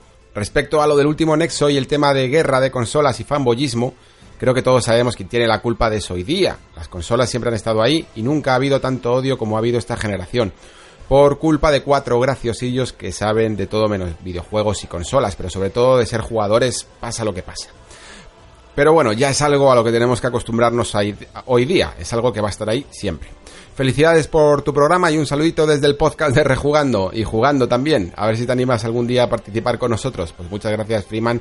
Y bueno, sí, la verdad es que eh, no ha ocurrido tanto nunca este todo este tema de, odio, ¿no? en la comunidad, principalmente porque nunca hemos sido tan grandes y yo creo que al final, como siempre decimos incluso en las comunidades de jugadores, cuando algo crece, cuando salen todos tipos de perfiles y en los videojuegos en el fondo pues antes éramos una, unos cuantos refugiados, ¿no? Eh, éramos una comunidad mucho más pequeña y siempre, siempre que un, una afición o cualquier tema eh, crece a niveles casi incontrolables, pues aparecen todo tipo de personajes, ¿no? Eh, por supuesto que algún día iré a rejugando. De hecho, en el caso de, de la Madrid Games Week voy a estar ahí con, con vosotros para esa charla maravillosa que vamos a tener el sábado 8 a las 5 de la tarde en el Madrid Games Week. Pero por supuesto, para cualquier otro de los podcasts regulares, seguro que me apunto. Seguimos con un anónimo que me dice, buenas Alex, sobre las posibles versiones de PlayStation 5, creo que lo mejor para los jugadores exigentes, no para nuestros bolsillos, dentro de una generación de 6 años más o menos, sería bueno que empezasen con un modelo Pro directamente. Y si es posible, al pasar unos 3 años, ofrecer uno mejor, si ha habido algún cambio sustancial en el hardware, que es la sensación que me ha dado a mí que han intentado hacer esta generación. Lo que no me gustaría es tener que hacer dos compras sabiendo que pueden darlo todo desde el principio. Un saludo y sigue así. Intentaré pasarme a la Madrid Games Week. Pues en el caso de los modelos de consolas, la verdad es que yo, como dije en el programa pasado, creo que es algo de lo que nunca ya nos vamos a recuperar, entre comillas. Eh, creo que ya siempre va a haber distintos modelos, eh, aunque también espero que haya una estandarización en el futuro, igual que tú dices que a lo mejor una generación dentro de seis años más o menos, no sé hasta qué punto llegará a haber una verdadera necesidad de cambiar cierto hardware para determinadas experiencias. No sé ahora mismo cómo está ocurriendo en el teléfono, en los teléfonos móviles, que ya tienen hardware de sobra para mover muchos juegos y, casi muchos de los móviles de hace unos cuantos años pueden mover bastantes eh, de todos los juegos que hay en los catálogos pero yo me imagino que en algún momento tendremos que enfrentarnos a una especie de techo tecnológico en el que los cambios sean tan invariables que quizás solo los jugadores más, más hardcore, ¿no? Los jugadores más puntillistas que quieren tenerlo mejor sean capaces, puedan cambiar pero que en el fondo nos quedemos en un estándar en el que los juegos ya sean ya no solo retrocompatibles, sino compatibles, porque ya no se podría ni hablar de retrocompatibilidad, sino de una plataforma para reproducir videojuegos directamente. Y que te compres la que te compres, vas a poder jugar a prácticamente todo. Eh, porque, como digo, esos saltos tecnológicos no sean tan acusados. Veremos un poco cómo nos depara el futuro, pero yo diría que todo este modelo que existe ahora mismo de versiones Pro o de versiones que puedan salir años posteriores, en algún momento se tiene que dar con una especie de techo No creo que pueda salir toda la vida. De momento, si sigue la tendencia de los teléfonos móviles, eh, evidentemente no va a cambiar porque siempre habrá algo que nos vendan que sea un poco mejor. Pero es que los argumentos para muchos de estos cambios cada vez van a ser menores. Eh, ¿Qué diferencia va a haber realmente entre el 4K y el 8K en el futuro? Ahora que ya ni siquiera existe esa variable del disco y que todo realmente se reproduce directamente por contenido instalado en la consola, incluso aunque te lo compres en formato físico, qué cambios sustanciales va a haber más que el músculo gráfico puro y duro y hasta qué punto va a haber diferencias. Estamos viendo incluso juegos de la presente generación que hacen su paso a consolas mucho más humildes como Nintendo Switch, ¿no? Y digamos que de alguna manera puedes jugar mm, de manera relativamente cómoda, quiero decir, puedes jugar a juegos como Doom o The Witcher 3 en Nintendo Switch. Eso, cuando llegue a un punto, como digo, de, de máxima tecnología, en que los cambios ya no sean tan sustanciales como se van a justificar. Pues solo tendremos que esperar una década por lo menos para averiguarlo. Seguimos con Javier que me dice, buenas Alex, he disfrutado un montón este programa sobre la primera parte, es muy interesante y creo que siempre hemos aceptado juegos con una historia más floja o menos centrado en ella, por decirlo de alguna manera. Y grandes ejemplos creo que serían los juegos de Platinum como Bayonetta o Vanquish o juegos de Mario, en mi caso. Y luego engrandecemos historias que nos han enamorado o encantado, en mi caso Shadow de Colossus o Nier Automata. Sobre PlayStation 5 Pro, creo que existirá, pero no de lanzamiento, aunque sí digan como planes de lanzamiento para informar a los jugadores.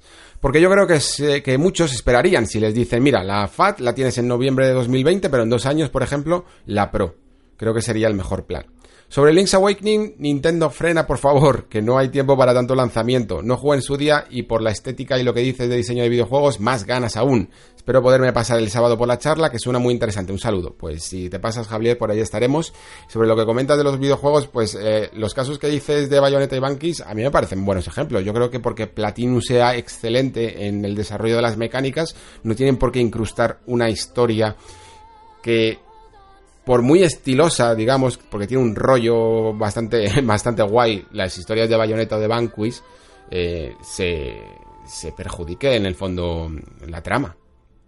Son juegos que son bastante vacíos narrativamente, no te cuentan nada que, digamos, cale en tu memoria. En los juegos de Mario lo puedes culpar mucho más porque no creo que su objetivo sea tan narrativo. En el caso de Vanquish y Bayonetta tampoco lo es, lo que pasa es que sí que le dan muchos minutos del desarrollo por, por escenas cinemáticas que, que, son que cuestan dinero y que ocupan tiempo en pantalla para este tema. En el caso de Mario, más allá de la introducción primera en la que suele ser bastante corta, no hay momentos para desarrollar la trama porque ni le interesa, por supuesto. Entonces, yo lo único que reivindico es que todo juego que preste atención o minutos en pantalla a la historia lo haga bien o no lo haga directamente.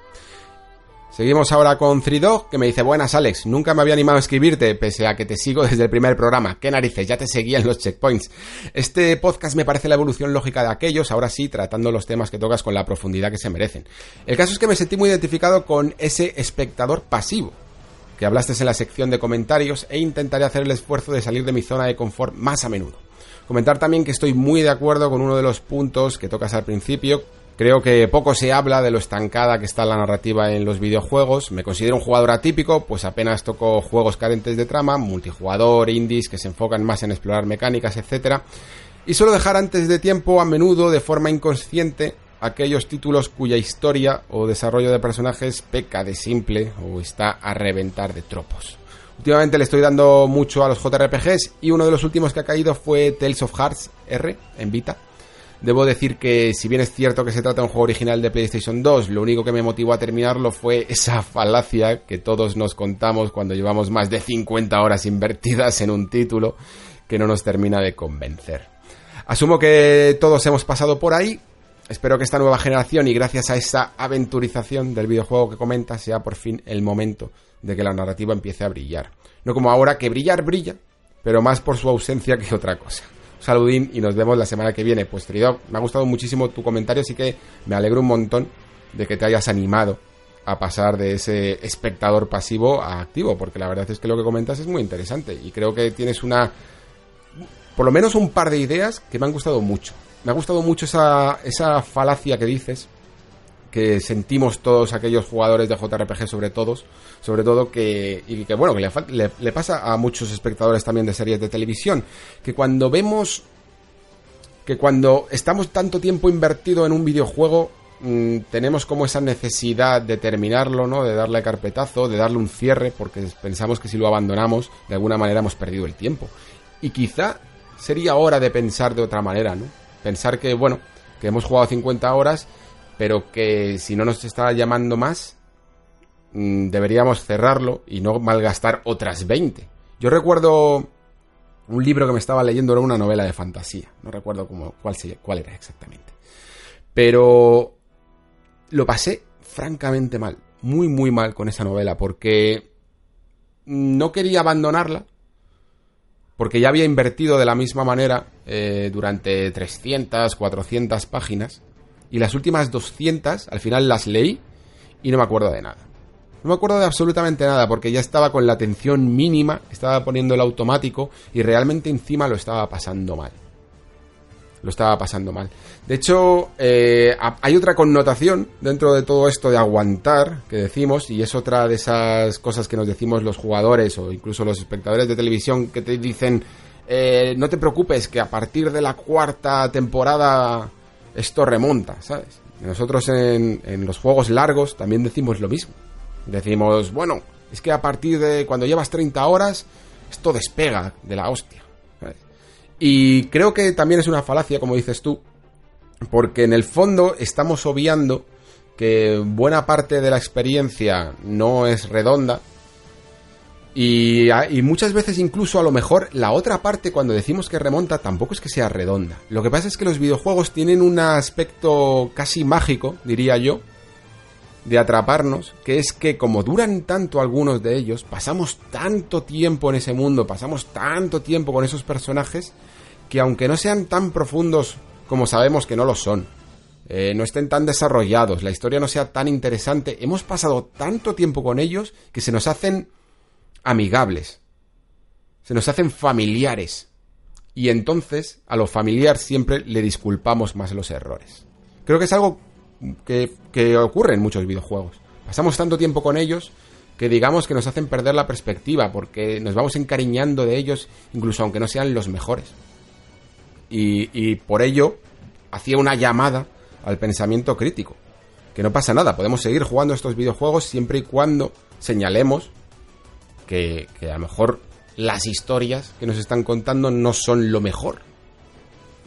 Sobre todo si las comparamos con, otras que sí que realmente nos han llegado a, emocionar, ¿no? Así que me alegro mucho que te hayas animado, Fridog, a comentar, porque además, mm, aunque te digas que te consideras un jugador atípico, creo que hay muchos, eh, muchos otros oyentes en este nexo que se consideran como tú también eh, jugadores que les gusta sobre todo este tipo de historias que nos pueden llegar a contar los videojuegos, que a lo mejor pasan un poco más de conceptos de multijugador y de los que seguro que cuando abramos ese Discord o incluso en los propios comentarios podréis tener conversaciones muy interesantes. Seguimos con Metal VK, que me dice, muy buenas Alex, este programa me ha gustado bastante, el tema de la narrativa me gusta y creo que se podría hablar aún más sobre el tema. El tema es si vale el mismo lenguaje para los videojuegos que para cine. Un juego con una gran historia, pero aburrido en sus mecánicas, no sé hasta qué punto la crítica lo premiaría. Sin embargo, es más fácil que un juego con un nivel de mecánicas excelente, pero con una historia flojilla, sea más fácil de alabar. Lo mismo con la manera en que se cuenta. Puede ser una excelente historia, pero fallar en su narración y hacerse tedioso. Por eso creo que deberían ser escritores especializados en videojuegos, sabiendo cómo funcionan y hacer que te enganchen en todo momento y por supuesto trabajar con el equipo de desarrollo para que todo cuadre y encaje mejor. Sobre el tema de las consolas Next Gen, el tema de los modelos Pro, X o como se vayan a llamar, hay que entender las consolas actuales como PCs. Lo que pasa es que no tenemos, tenemos metido en la cabeza aún que lo son. Seguimos con la idea de que de lo que es una consola, de llegar, meter cartucho y jugar sin más rollos de por medio. Cuando interioricemos que son PCs, entenderemos mejor los modelos Pro. Al igual que puedes montar PCs más o menos potentes. Lo que no me parece bien es hacer gastar al usuario un dinero a mitad de generación por sacar otra máquina con más potencia si se ofrece que se ofrezca desde el principio. O directamente que sea el modelo potente, como creo que al final Microsoft va a hacer. No se puede separar a los jugadores por tener más o menos dinero. No sé, la verdad que son temas para hablar más en tiempo real que con un simple comentario en el que tampoco puedes expresar todo, porque si no se convierte en un tocho bíblico. A ver si llega pronto ese canal de Discord y podemos debatir entre todos de manera más directa, incluso un podcast donde podamos participar aunque sea un poco. De nuevo, gracias por los programas que te marcas. Ahora a esperar otra semana eterna para poder escucharte de nuevo. Un saludo y ánimo. Pues sobre esto que último que dices, Metal VK, mm, te, aseguro que lo tengo en marcha. Lo que pasa es que necesito salir de este proceso de, de videojuego semanal en el que me he metido. Yo, como he comentado antes, creo que vamos a tener un poco de respiro estas últimas semanas y espero abrir el, Discord pronto. Eh, principalmente porque esto que comentas sobre una manera de, de, debatir más directa, incluso un podcast donde podamos participar, aunque sea un poco, es algo que también había tenido en cuenta. No sé si lo podremos hacer desde el principio, pero creo que podrá haber charlas internas en algún momento en ese Discord. Así que es una idea que ya tenía contemplada y que es muy interesante, la verdad, que la comentes. Sobre lo que decías al principio de, de profesionales que estén dedicados pura y exclusivamente al lenguaje de videojuegos, eh, yo creo que es que nos encontramos en un momento tan incipiente del medio en el que es probable que cualquier autor que esté interesado o que tenga interés en, en la narrativa en general le guste tanto escribir para cine como para libros como para videojuegos.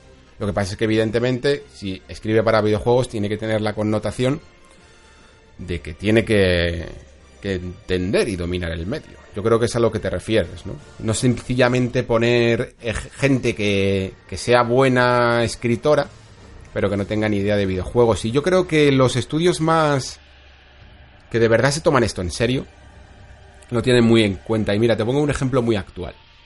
Eh, Naughty Dog en estos últimos, en estas últimas entrevistas que ha ido sacando eh, alrededor de The Last of Us 2, ha dejado hablar a muchos de sus integrantes, eh, a muchos de sus diseñadores, no solo Neil Druckmann, y por ejemplo, una de las directoras, creo no sé si es la directora narrativa o, una de las diseñadoras narrativas del videojuego, es esta Halle Gross, que era una de las guionistas de la serie Westworld. Eh, no sé si la conoces, esa serie que se estrenó en la HBO, que tiene un aspecto un poco de ciencia ficción. Bueno, pues eh, esta, esta persona era una de las guionistas y ahora está trabajando con The Last of Us parte 2. ¿Esto qué significa? Que hay eh, gente del mundo del cine o del mundo de la literatura que se acerca a los videojuegos. Lo que pasa es que si ves, por ejemplo, esta entrevista que se hace a Halle Gross, en el que se habla incluso de su papel dentro del videojuego con respecto a, su labor que había que hacía como guionista en el mundo del cine mm, lo dice claramente que aquí no vale con, centrarse en escribir en la, en la mesa de guionistas famosa que suele haber en los, en, los estudios de Hollywood, eh, por ejemplo, y en el que todos los guionistas sacan las ideas y luego ya le presentan el manuscrito a los, al realizador, sino que en el videojuego, en todo momento, en esa mesa, tiene que estar el director de la obra, el, codirector, el diseñador de juego, el diseñador de niveles y el guionista.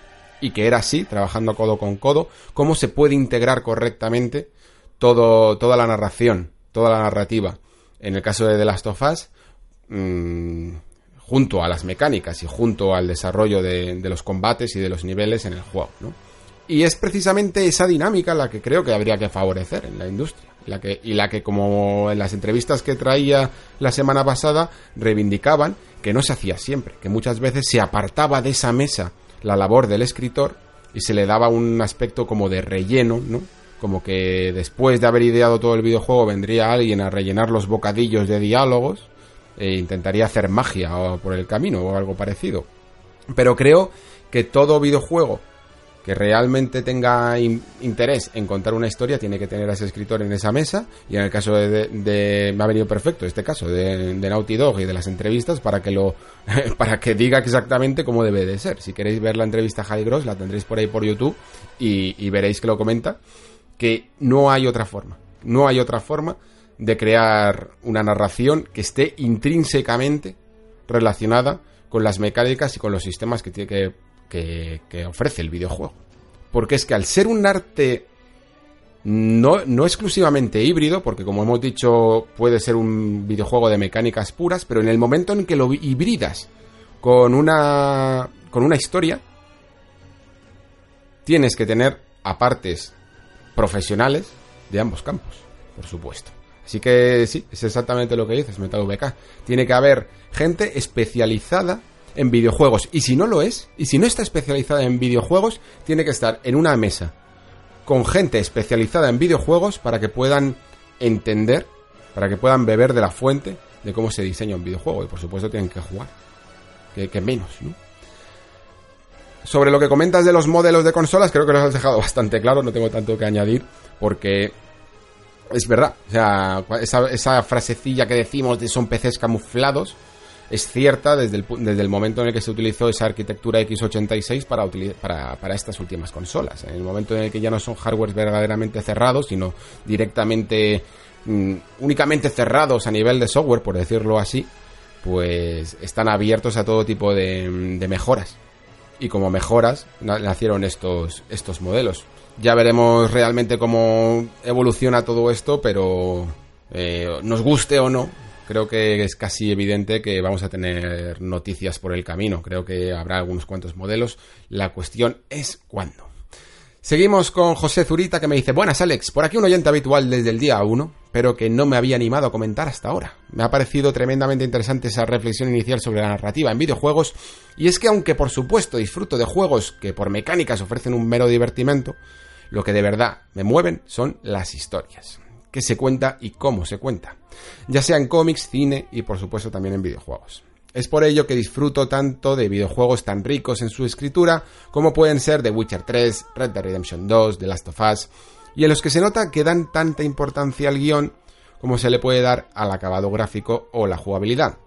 Te animo a dedicar un programa entero a esto y repasar alguno de los juegos mejor escritos o los que hayas jugado. Felicidades por el Nexo. Seguiremos escuchando. Un abrazo. Pues muchísimas gracias, José, para, por animarte sobre todo a comentar y por esta idea que, como he comentado al principio del, del podcast, después de la introducción, eh, estoy seguro de que voy a desarrollar. Me gustaría dedicar un programa entero a esto, aunque, bueno, como oyente desde el día uno sabrás que es uno casi de los temas estrella, es una de las cosas que más me interesa, la narrativa en videojuegos, y he dedicado bastantes programas, pero sí que me gustaría rodearme de algunos amigos para hablar un poco, un poco de ello.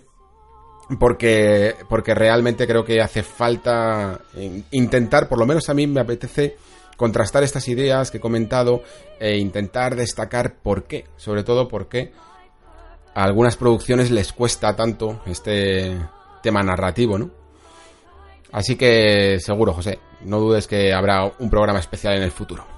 Seguimos con Javaloku, que me dice, ¿qué razón tienes con lo que dices de los guiones y en concreto con Tomb Raider? Antes me volvía loco y no entendía por qué no me gustaba el Tomb Raider, cuando pertenece a mi género favorito y tiene unos valores de producción enormes. La respuesta es la historia.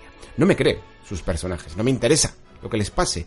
Yo creo que ya tengo una edad y necesito que me traten con más respeto para poder meterme y disfrutar de una obra. Pues fíjate, Javaloku, me gusta esto que dices de que ya tengo una edad, porque quizá es cierto que en Internet se mezclan un montón de opiniones, ¿no? Y todos en el fondo vertimos nuestra perspectiva sin mencionar de qué parte, en qué momento vital estamos, ¿no?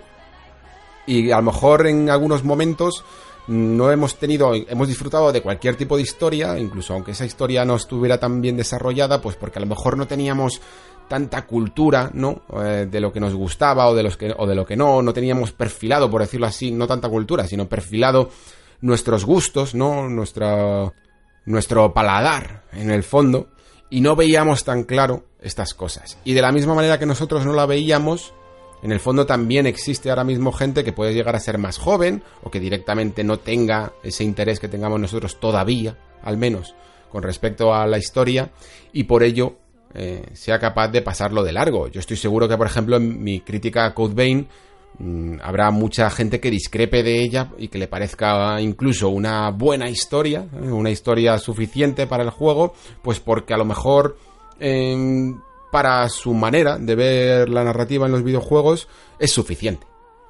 Y como estamos todos en el mismo barco, pues muchas veces eh, estas opiniones son tan contrastadas. Pero yo creo que hay una especie de consenso, por lo menos en la gente que hemos jugado mucho, ¿no? Que, que hemos vivido un montón de historias y también un montón de historias horribles, y, pero, pero sobre todo precisamente porque las que no lo son, esas que realmente nos acompañan y que nos y que seguimos recordando año tras año y que sumamos al catálogo de las buenas historias, son las que por puro hecho comparativo, ¿no?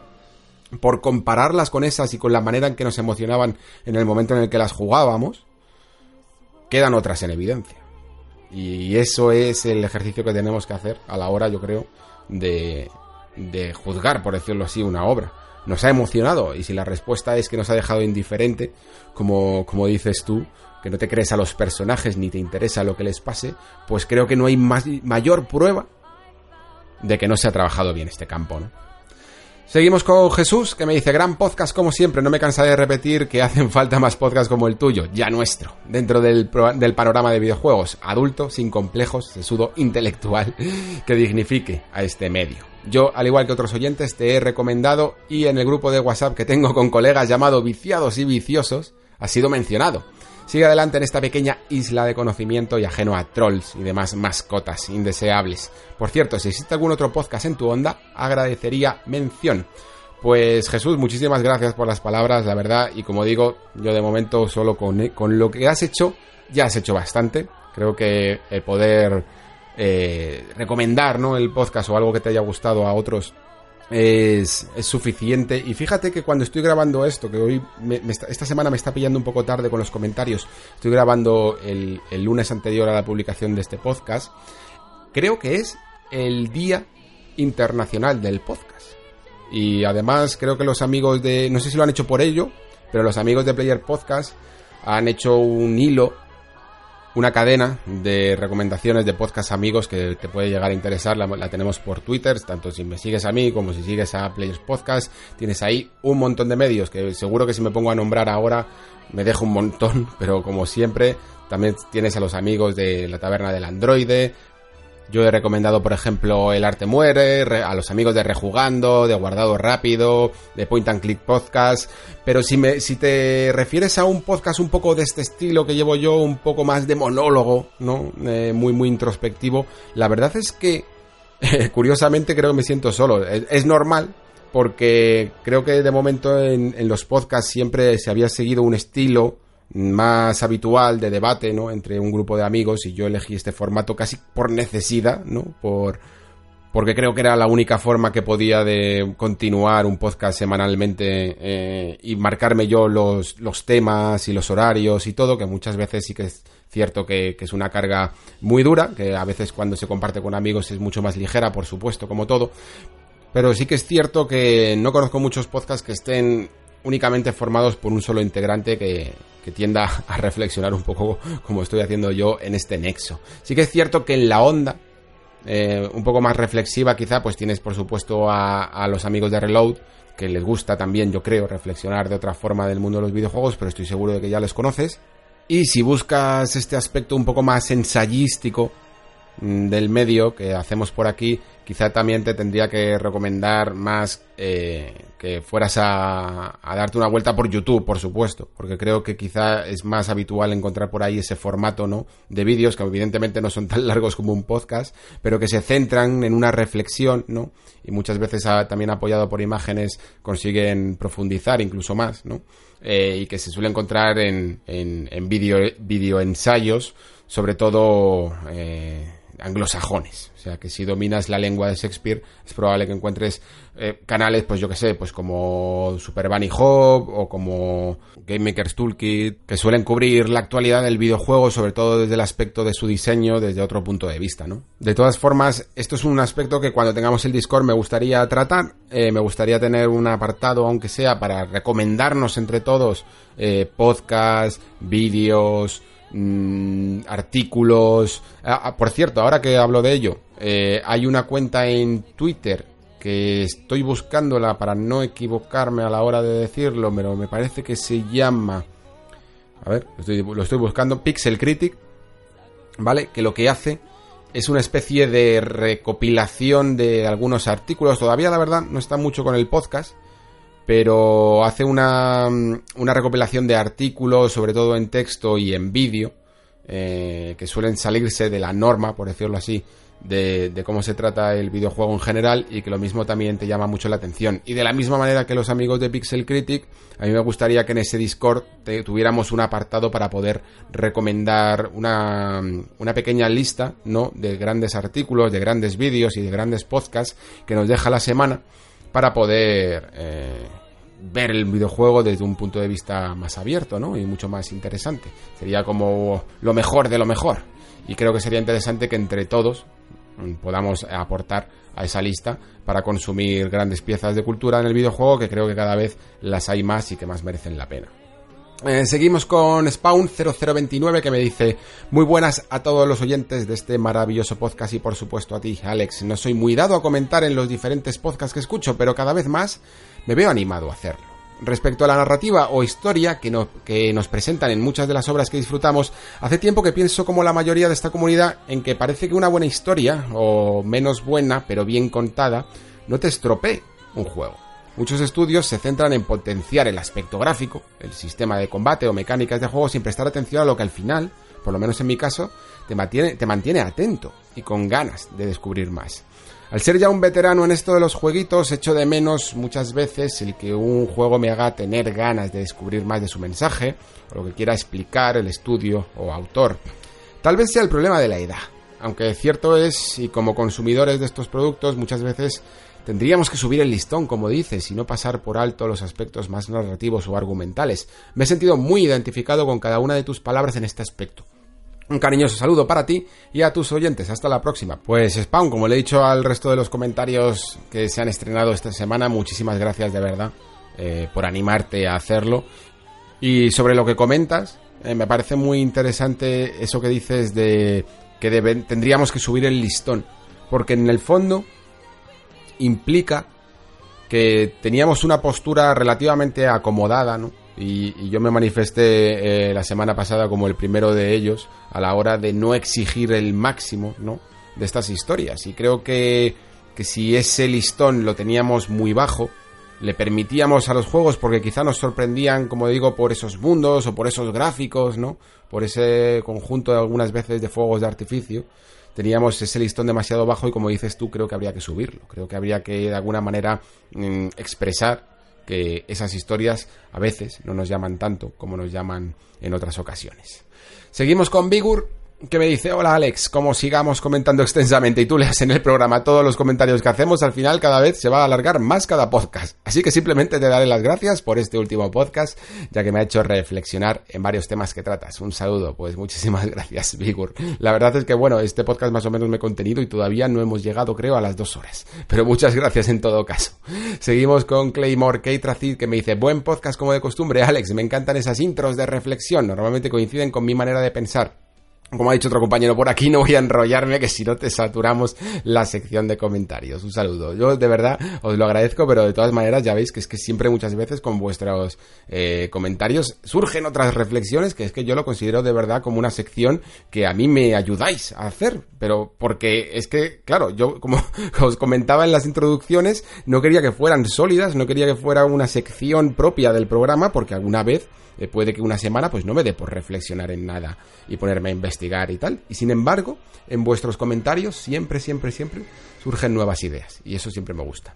Seguimos con Vicente que me dice, de los muchos temas en los que has abierto debate en mi interior, me voy a referir solo a uno para no acaparar espacio en, en los comentarios. Me refiero a los peros de Link's Awakening, que sí opino que los tiene, pero no creo, en mi opinión, que sean los mismos que tú citas. Yo soy de los que jugó en su época, tenía entonces 15 años. Quizá yo no era tan niño, pero no recuerdo que me resultara muy difícil, incluso jugando con el diccionario inglés al lado.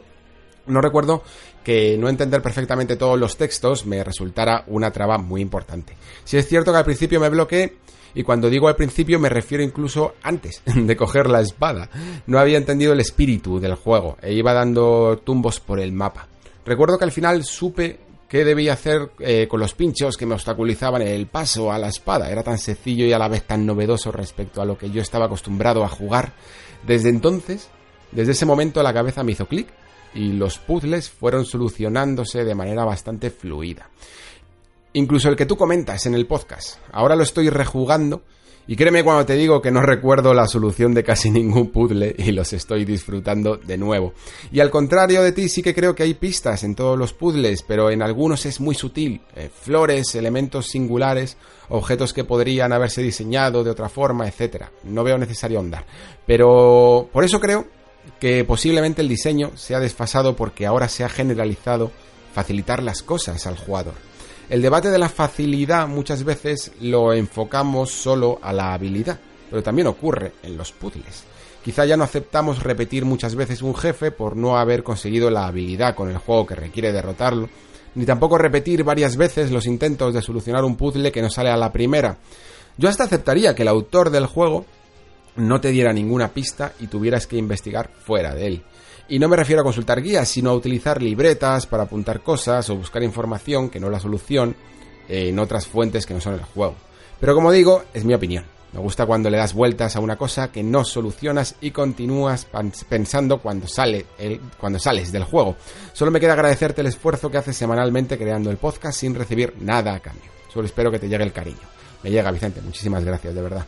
Eh, dices un montón de cosas interesantes. Me, por destacarla, una primera es eso que dices del espíritu del juego. Me parece muy, muy llamativo. Porque es verdad. El, Link's Awakening, y creo que en, el fondo también Breath of the Wild, tienen un espíritu muy, muy, muy distinto al del resto de aventuras convencionales. Y eso es precisamente porque difieren a la hora de establecer el diseño de muchas de sus mecánicas. En el caso de Link's Awakening, eh, creo que al menos, aunque no, llegado, aunque no estemos de acuerdo en algunas de los puzzles o en algunas de las formas de llegar, sí que los dos, si te fijas, hemos hablado de alguna manera de anticuado. Eh, y esto es porque anticuado no tiene por qué ser positivo o negativo. Simplemente significa que es algo que es, que es pasado y que ya no se hace así. Eh, algunos lo pueden ver con añoranza y otros lo pueden ver pues como una fase superada. Eso depende un poco de la perspectiva. Yo en el fondo mm, no lo veo ni como una ni como otra. Sí que es cierto que en ese debate que tú hablas de facilidad, eh, yo más que facilidad, como dices tú en cuanto a habilidad, lo llamaría accesibilidad. O, pero una accesibilidad como una manera intuitiva que tiene el juego de indicarte el camino.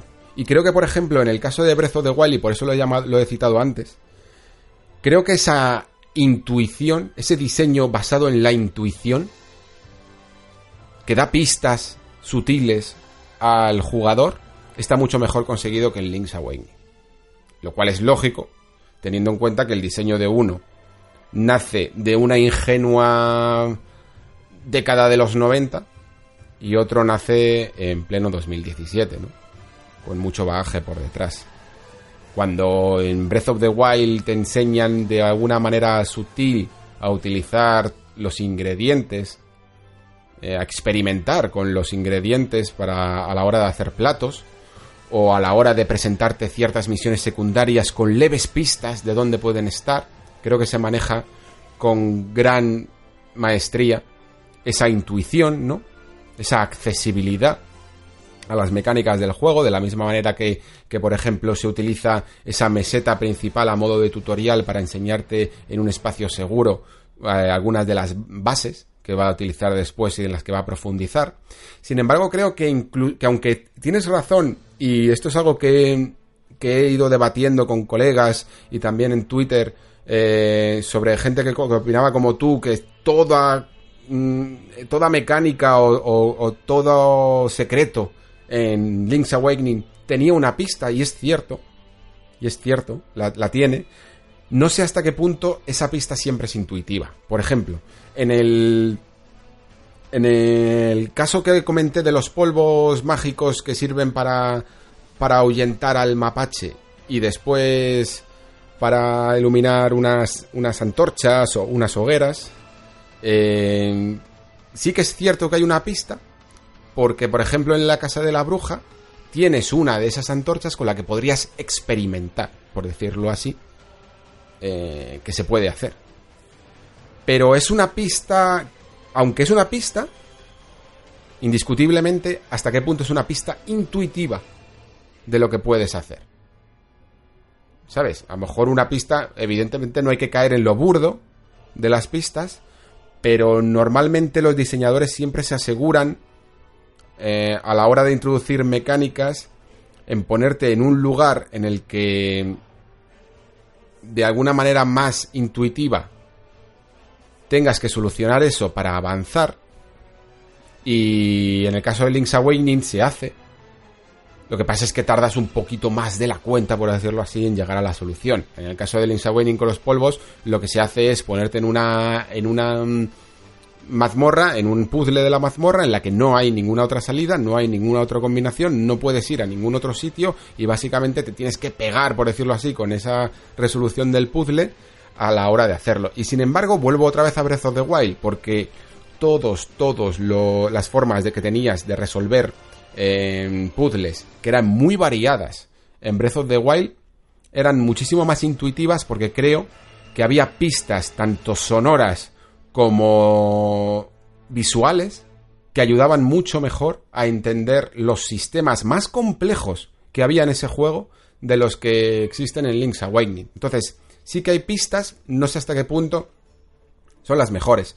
Eh, en el caso que comentaba de la hierba por que ocultaba una escalera, eh, recuerdo que el otro día estaba escuchando la taberna del androide, lo comentaban, y decían que sí, que si llamas a en ese momento en el teléfono, Mm, te dan como una pista de que hay algo cercano que oculta, que, que, está oculto. De alguna manera sí que te están dando una pista. Lo que pasa es que es complicado a lo mejor relacionarlo.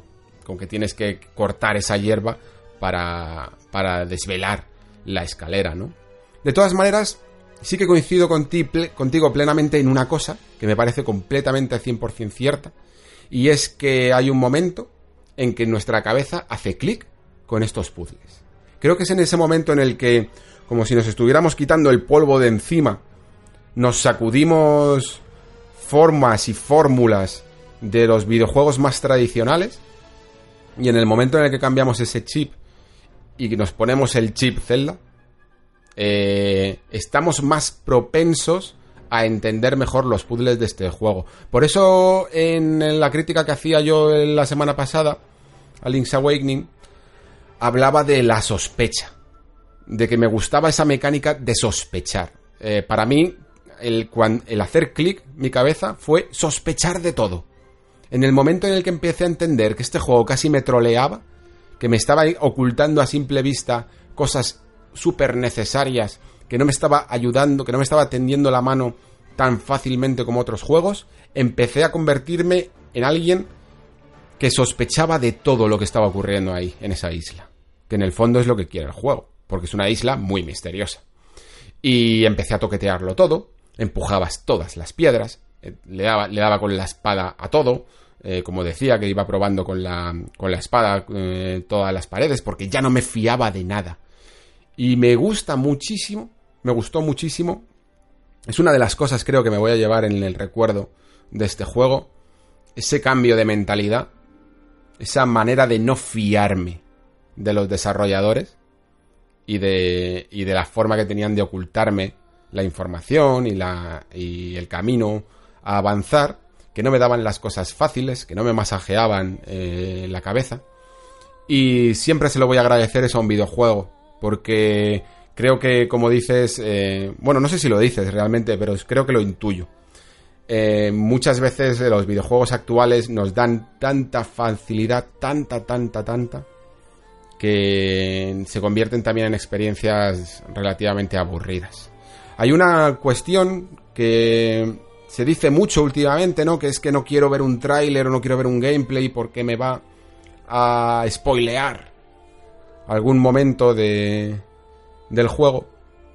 Y yo me pregunto, si un vídeo completamente no interactivo es capaz de spoilearte mecánicas principales de un juego, quizá es porque esas mecánicas son bastante sencillas. Porque en, en algún vídeo de, de Zelda no podrías exactamente saber cómo funcionan muchas de sus mazmorras, en toda su complejidad. Y por ello creo que hace falta reivindicar juegos tan personales y que se salgan tanto del dictamen actual y de la forma de la resolución de puzzles o de la forma de generar aventura, incluso mirando al pasado, porque como digo y creo que lo mantengo, eh, hay muchas cosas de Link's Awakening que me, recuerdan a una aventura gráfica, en el sentido de cómo barrer un escenario para buscar ese, ese punto ¿no? que necesitas, esa pista. Y, que creo que forman en el fondo parte de la esencia del videojuego y que sobre todo le dan una personalidad única que destaca por, por encima de todas las demás. Que de nuevo, y, como, y casi como se cierra el círculo de mi introducción de hoy, em, creo que esa mirada que tienen muchos desarrolladores a sí mismos, ¿no? A la fórmula tradicional de hacer videojuegos actualmente, pues los hace menos únicos y menos personales. Seguimos con Alex Iresmes que me dice, buenas Alex, gracias por leer mis comentarios en tu gran programa, tienes todo mi apoyo. El tema de los guionistas es un gran tema, eh, yo estoy dentro del mundo audiovisual y los rodajes, y es verdad que al guionista se le tiene un poco discriminado cuando opina y tal. También es verdad que la mayoría de guionistas no tienen ni idea del tema técnico ni de expresar con imágenes. Por lo tanto, suelen decir cosas que no son posibles o que no expresan en imágenes lo que quiere él mismo decir. Supongo que en los videojuegos debe pasar incluso más este fenómeno. Pero sí es verdad que el guionista es para mí un pilar fundamental para un producto de cine o videojuegos. Hay películas como Coherence o, The Man from Earth, que técnicamente son flojas, pero tienen un guion tan bueno que son increíbles. Nier Automata no sería el mismo sin su guion, seguro. Creo que deberíamos ser más exigentes con los guiones en general en literatura, cine y videojuegos, ya que un buen guion puede hacer de una experiencia normal algo inolvidable por encima de lo técnico. Prometo tener más paciencia con ellos en el futuro. Pues Alex, es un, gran mensaje, de verdad. O sea, primero porque creo que tienes completamente la razón en el que la labor de un guionista, eh, por mucho que nos guste y que yo creo que tiene que se debería de reivindicar más, incluso en el cine, porque a veces se le deja de lado. Eh, es cierto que en algunos casos no tiene por qué el guionista suele tener por qué, ah, aunque, aunque normalmente se le exige, ¿eh? que, que, tenga unos mínimos conocimientos técnicos, ¿no? Evidentemente a lo mejor no sabe de composición de luz, pero sabe mínimamente qué plano utilizaría para cada momento o cómo montar una escena. Pero, por ejemplo, eh, me gustan mucho los ejemplos que pones de las películas de Coherence y de Man from Earth, que yo las he visto las dos. Eh, y son súper recomendables porque dejan entrever el poder que en el fondo tiene un guion. Porque como dices, son técnicamente flojas o, o, bueno, que directamente pasables. Es que no es que tengan nada especial. Pero su historia nos atrapa tanto que, destacan muchísimo. Y yo creo que en el fondo eso ocurre también mucho con los videojuegos. Hay muchísimos videojuegos que quizá técnicamente o mecánicamente no son nada del otro mundo y sin embargo nos atrapan muchísimo por la historia. De hecho, casi todo el género del Walking Simulator es básicamente esto. Es básicamente un ejercicio de guion. Nace, la idea nace directamente sobre el papel, se desarrolla sobre el papel y luego ya dependiendo de los recursos que tenga ese estudio independiente, pues puede aportar un poco más mecánicamente, como a lo mejor puede ser en el caso de What Remains of Edith Finch, o menos, como en el caso de cómo nació todo esto con Direster o, juegos como Gone Home, que, directamente eh, es una construcción de un escenario relativamente básico en el que no hay apenas interacción ninguno, más allá de la, de la propia exploración y del propio guion que se va desarrollando, ¿no? Entonces, eh, igual que funciona en el cine con los guionistas, que últimamente yo sí que veo que, o por lo menos en las grandes películas, sí que antes hablaba de, de esas reuniones que se tienen, por ejemplo, en, en, series de televisión entre guionistas en una sala, con una pizarra y poniendo un montón de ideas.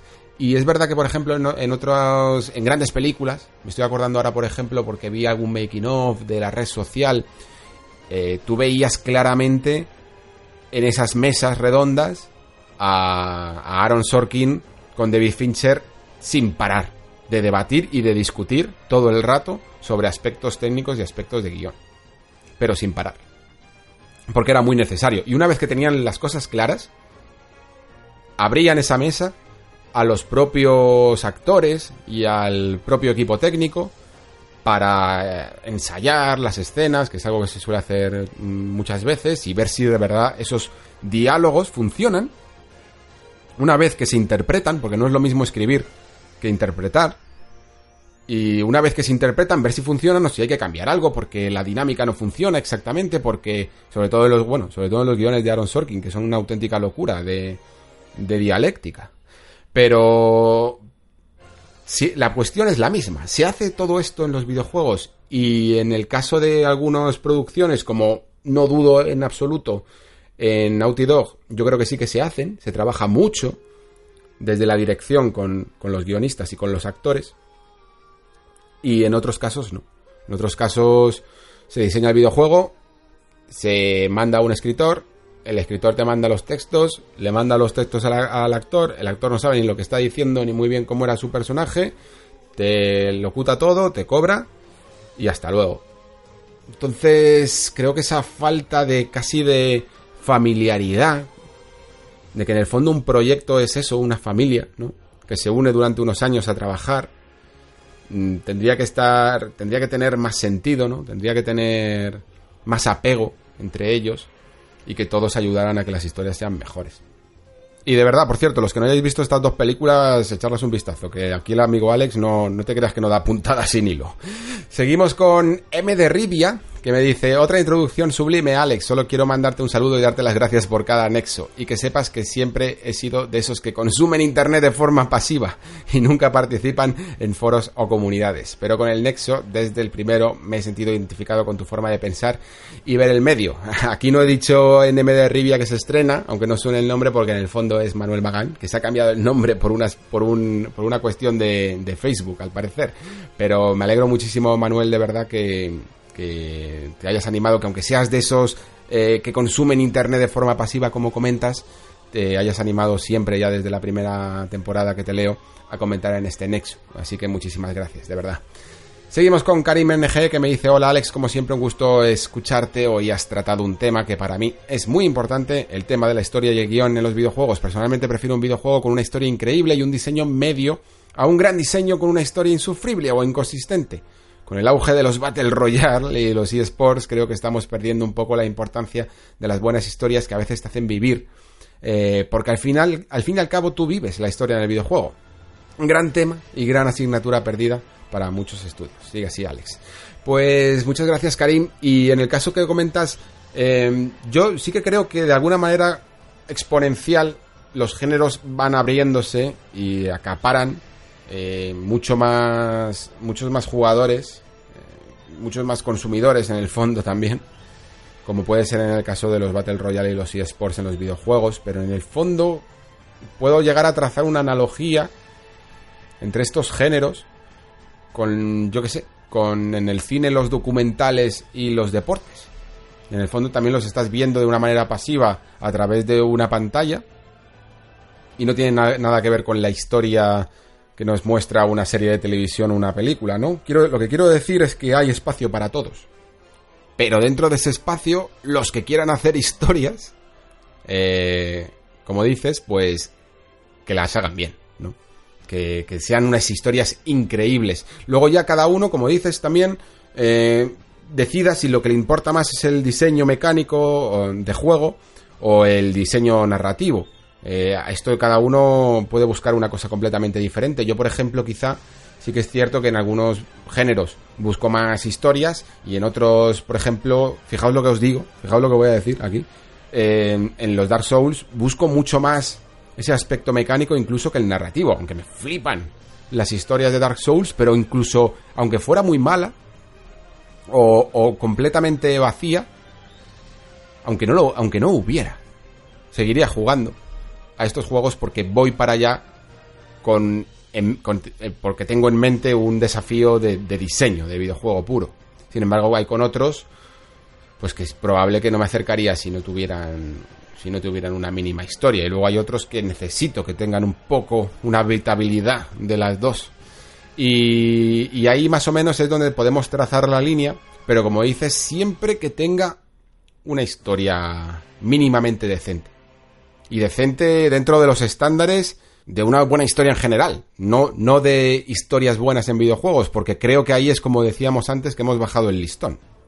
Y luego, claro, como dices, pues nos encontramos con historias insufribles o inconsistentes. Terminamos con Manuel Sumalave, que me dice, he comentado un par de veces como anónimo, pero este programa me ha animado a crearme por fin la cuenta en iVox. Quiero dar mi punto de vista y alimentar la discusión sobre por qué no hay tan buenas historias en los videojuegos. Y mi opinión se resume en tres puntos. Al tocar este tema hay que hacerse una pregunta inevitablemente. ¿Los juegos deben contar buenas historias o solamente entretener? Y mi respuesta es no y sí. Y me encantan las buenas historias. Esa discusión también está en el cine, donde muchos de ese medio creen que una buena película es la que entretiene, como Steve Carrell, y otros la que te dejan pensando y una semilla en tu vida, como Clint Eastwood. Así que aunque mis juegos favoritos son los que cuenten buenas historias, también hay que defender a esos juegos que te ayudan a salir de la realidad unos instantes. Pero para responder la pregunta inicial, dos. En mi opinión, no hay buenas historias porque aún no hay gran cantidad, calidad de escritores de historias de juegos. Y esto se debe a que los videojuegos es un arte muy reciente comparado con el cine o la literatura. En mi opinión, la solución a largo plazo no es traer a escritores de esas artes, es formarlos. El sueño de Gabriel García Márquez era escribir un guion para una película de Hollywood, pero no le fue bien porque el escribir películas era muy distinto a la literatura. Y por eso hay que formar escritores para este medio. Y aquí habría que preguntarnos si la academia está ayudando en esta necesidad. Pero, ¿qué necesita un escritor del medio? Para juegos independientes una buena historia es suficiente. Para juegos de mundos y aventuras, en mi opinión, se necesitan buenas historias dentro de muy buenos mundos. Para aclarar lo anterior no significa que no haya buenos escritores en la actualidad, ni que sin estudios no llegará nadie, sino que si queremos mejor guion necesitamos mejor formación. Un ejemplo de cómo ha ayudado a mejorar la falta de ideas originales en el cine es que ha habido un enorme aumento de guiones adaptados, escrito por escritores de ese medio, de libros de literatura. Y creo que esto último se echa de menos en el mundo. Eh, a pesar de llevar poco tiempo, los videojuegos parece que se le acabarán las ideas esa serie de remakes e ideas recicladas. Un ejemplo sencillo es que grandes mundos de la literatura se han recreado con gran éxito en los videojuegos como Spec Ops, el mismo de Witcher o Metro. Aunque también ha habido algunas decepciones como la última serie de videojuegos de Lovecraft. Pero un punto de partida puede ser esos mundos de la literatura y de nuestra historia misma. Por ejemplo, un juego de la colonización de las Américas es una idea que se puede hacer en cualquier género. Alex, te juro que resumí lo más posible, incluso no argumenté muy bien las ideas, pero espero que se entienda el hilo central. Y para que quede, y para que quede claro, estoy de acuerdo 100% contigo, solo agrego estos elementos a la discusión. Me hiciste comprar postdata la PlayStation 4, ya compré todos los exclusivos y mi sorpresa es que el primer juego que terminé fue Persona 5, mi primer JRPG. Un saludo. Pues de verdad Manuel, muchísimas gracias por estrenarte porque además creo que has hecho un, un comentario que yo creo que se entiende perfectamente y que además añade eh, muchísimas caras a todo lo que hemos hablado durante tanto estos comentarios como, como el programa anterior. Eh, sobre lo que comentas de la forma de, cómo ver este mundillo y sobre las formas, igual, y haciendo la analogía, ¿no? De cómo se lo veían Clint Eastwood y Steve Carrell el tema del cine, es que a mí lo que me gusta precisamente es que no haya una visión única yo creo que en eso estamos todos de acuerdo, ¿no? Que todos venimos a este medio a nutrirnos, eh, buscando experiencias muy diferentes, ¿no? E incluso un mismo jugador puede buscar en un momento una experiencia narrativa y en otro momento, pues sencillamente pasar un rato divertido en un juego de eSports o en un juego de estrategia o algo por el estilo y que incluso ese juego no tenga absolutamente nada que ver con la historia. Eh, creo que esa variedad es súper importante. Pero una de las cosas que me parecen más interesantes de todo lo que comentas es eso que dices de la formación. Porque es muy complicado, yo creo, ahora mismo formar de una manera académica a determinados profesionales de la narración. Creo que de alguna manera estos profesionales ahora mismo se tienen que formar a sí mismos. Eh, digo esto porque el medio es tan nuevo que no hay, como decía en el programa, grandes libros de narrativa interactiva, ¿no? Con los que se puedan formar. incluso en esa, eh, que haya algún curso, puede haber muchos, pero ninguno te va a dar una clave correcta de cuáles son las fórmulas que tienes que seguir. Y por ello, de alguna manera, ahora mismo creo que tiene que haber una reciprocidad entre el mundo de los videojuegos y el de la literatura y el cine, con lo que tiene que ver con, con, las historias, ¿no? De la misma manera que hay reciprocidad entre aquellos modeladores, animadores que trabajan en Hollywood, pero luego de repente se van a videojuegos y luego de videojuegos vuelven a Hollywood y trabajan en ambas partes porque digamos que nacen de un de un mismo campo, ¿no? Pues en los videojuegos puede tratarse de la misma manera, precisamente por lo que comentaba antes de, de esta escritora de The Last of Us 2, ¿no? De Halle Gross, que, que venía de una serie como Westworld.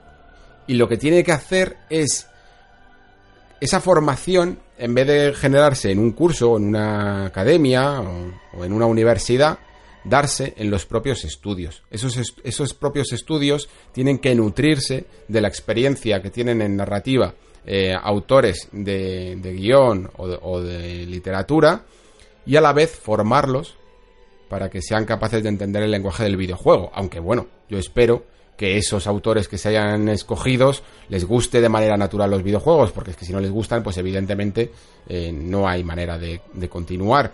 Y creo que hace falta incluso reivindicar de nuevo lo que comentaba antes de esa mesa, ¿no? De creatividad, esa mesa en la que tiene que estar participando todo el mundo, en el que no se puede dejar atrás al escritor en ninguno de los casos. Lo que comentas de, de, Gabriel García Márquez, eh, tienes toda la razón, no le fue, no le fue bien, principalmente porque sí, porque hay muchas diferencias entre escribir un guion y escribir un libro. Eh, tú en una narración más convencional de literatura te puedes apoyar en ciertos aspectos y todos esos aspectos, de hecho, los tratas tú mismo. Mientras que en una película, como decía Alex, tienes que confiar en un equipo técnico que sea capaz de trasladar mediante herramientas técnicas también tu historia. Porque en una película hay muchas cosas que se cuentan de manera muda, solo de manera visual, sin que el guion eh, apoye la, la, narración, ¿no? Lo sabréis perfectamente. Y, por ejemplo, eh, ese final de, de la película de Origen, ¿no? Que te deja ahí pensativo si, si el tótem va a seguir girando eternamente o se va a caer. Eso es lenguaje cinematográfico y eso es, sería muy difícil o no tendría la misma fuerza realizado en otro medio como puede ser los videojuegos o, o la literatura, ¿no? Porque es un poderío visual el que te gana en esa, en esa escena. Y para ello necesitas a alguien que entienda mmm, del lenguaje audiovisual. De la misma manera necesitas a alguien que entienda del lenguaje de videojuego. Intento no decir videojueguil. eh, por eso mismo he hecho esta introducción. Porque esta segunda parte me parecía necesaria para, para la anterior, me parecía que, que, complementaba, porque de la misma manera que creo que no hay que tirar exclusivamente del cine o de guionistas o, de libros, mmm, tampoco creo que solo haya que depender de gente que sepa, que sepa de videojuegos, porque hay mucha gente que ha mamado tanto el videojuego que no sabe ver más allá. Retroalimenta esa especie de endogamia de la que hablaba antes, en la que solo nos inspiramos en lo que hemos jugado y sobre todo lo que hemos jugado de pequeño, e intentamos replicar eso, y por lo tanto no dejamos que avancen nuevas fórmulas ¿no? de contar historias. Y creo que por eso mismo, como tú bien concluyes, creo que hay muchos videojuegos que están utilizando cierta muleta ¿no? En, en, sobre todo en la literatura, pues para empaparse de, mundos ya creados y a partir de ahí mmm, conseguir una historia, ¿no? Que es el caso de The Witcher o de la saga Metro. Eh, ¿Qué hacen estos juegos? Pues en el fondo ya tienen toda una mitología creada, ¿no? Para la ocasión, que, de la que se pueden apoyar y que crean mundos muy complejos y luego a partir de ahí pueden elaborar historias, pero en el fondo tienen el mismo desafío que todos.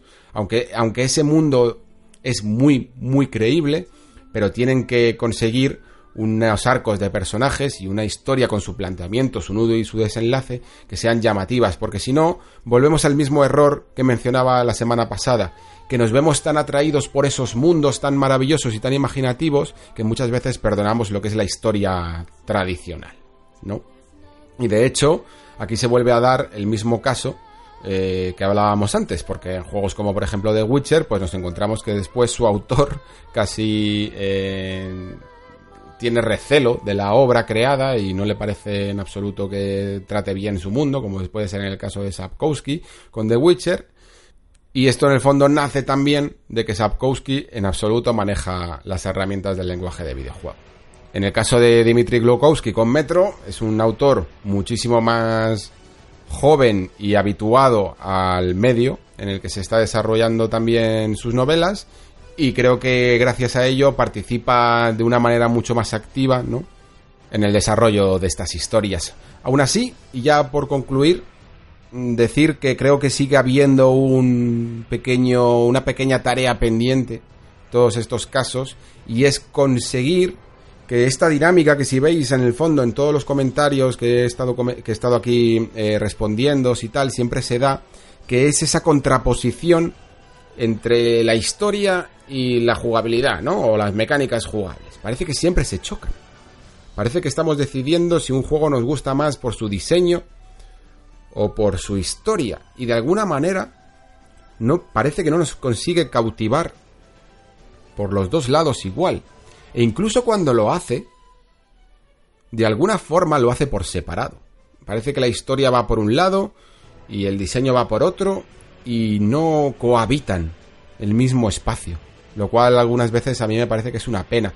Por eso creo que la clave de sobre todo lo que va a ser la siguiente generación y los nuevos videojuegos que vayan a llegar debería de venir por esa narrativa emergente que muchas veces hablamos y que yo también aquí incluso he llegado a matizar con ese concepto nuevo de la exploración en un videojuego. Creo que lo dije con el juego de The Tourist, me puse ahí a hablar un poco sobre cómo podía ser la exploración en los juegos del futuro, pero creo que es gracias a este concepto de exploración eh, nuevo que podría tener en el momento en el que la historia se desarrolla de una manera menos formal o menos tradicional, como puede llegar a ser el caso de incluso de grandes obras como ese de Witcher 3. The Witcher 3 ya sabéis que a mí es uno de mis juegos favoritos de esta generación, pero tiene una forma de contar la historia muy tradicional, en base a diálogos y planos contra planos, eh, o, incluso las propias reflexiones que ocurren en la cabeza de, de, de, de The Witcher, de, de Geralt de Rivia.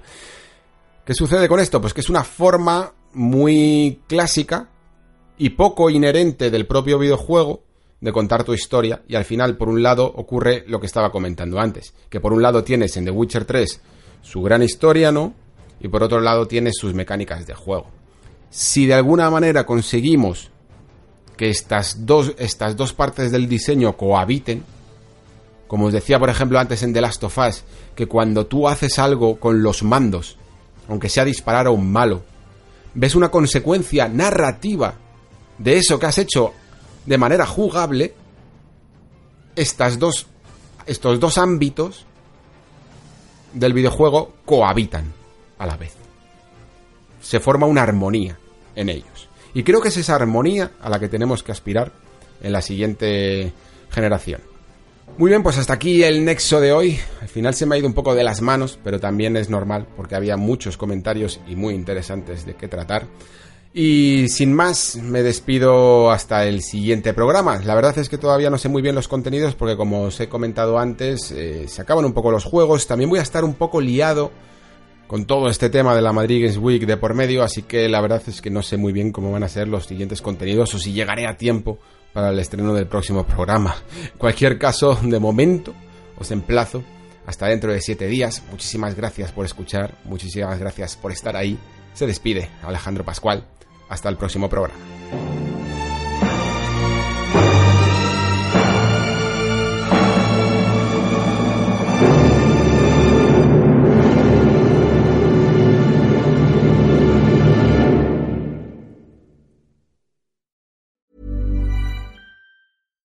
Hi, I'm Daniel, founder of Pretty Litter. Cats and cat owners deserve better than any old fashioned litter. That's why I teamed up with scientists and veterinarians to create Pretty Litter. Its innovative crystal formula has superior odor control and weighs up to 80% less than clay litter. Pretty Litter even monitors health by changing colors to help detect early signs of potential illness. It's the world's smartest kitty litter. Go to prettylitter.com and use code ACAST for 20% off your first order and a free cat toy. Terms and conditions apply. See site for details.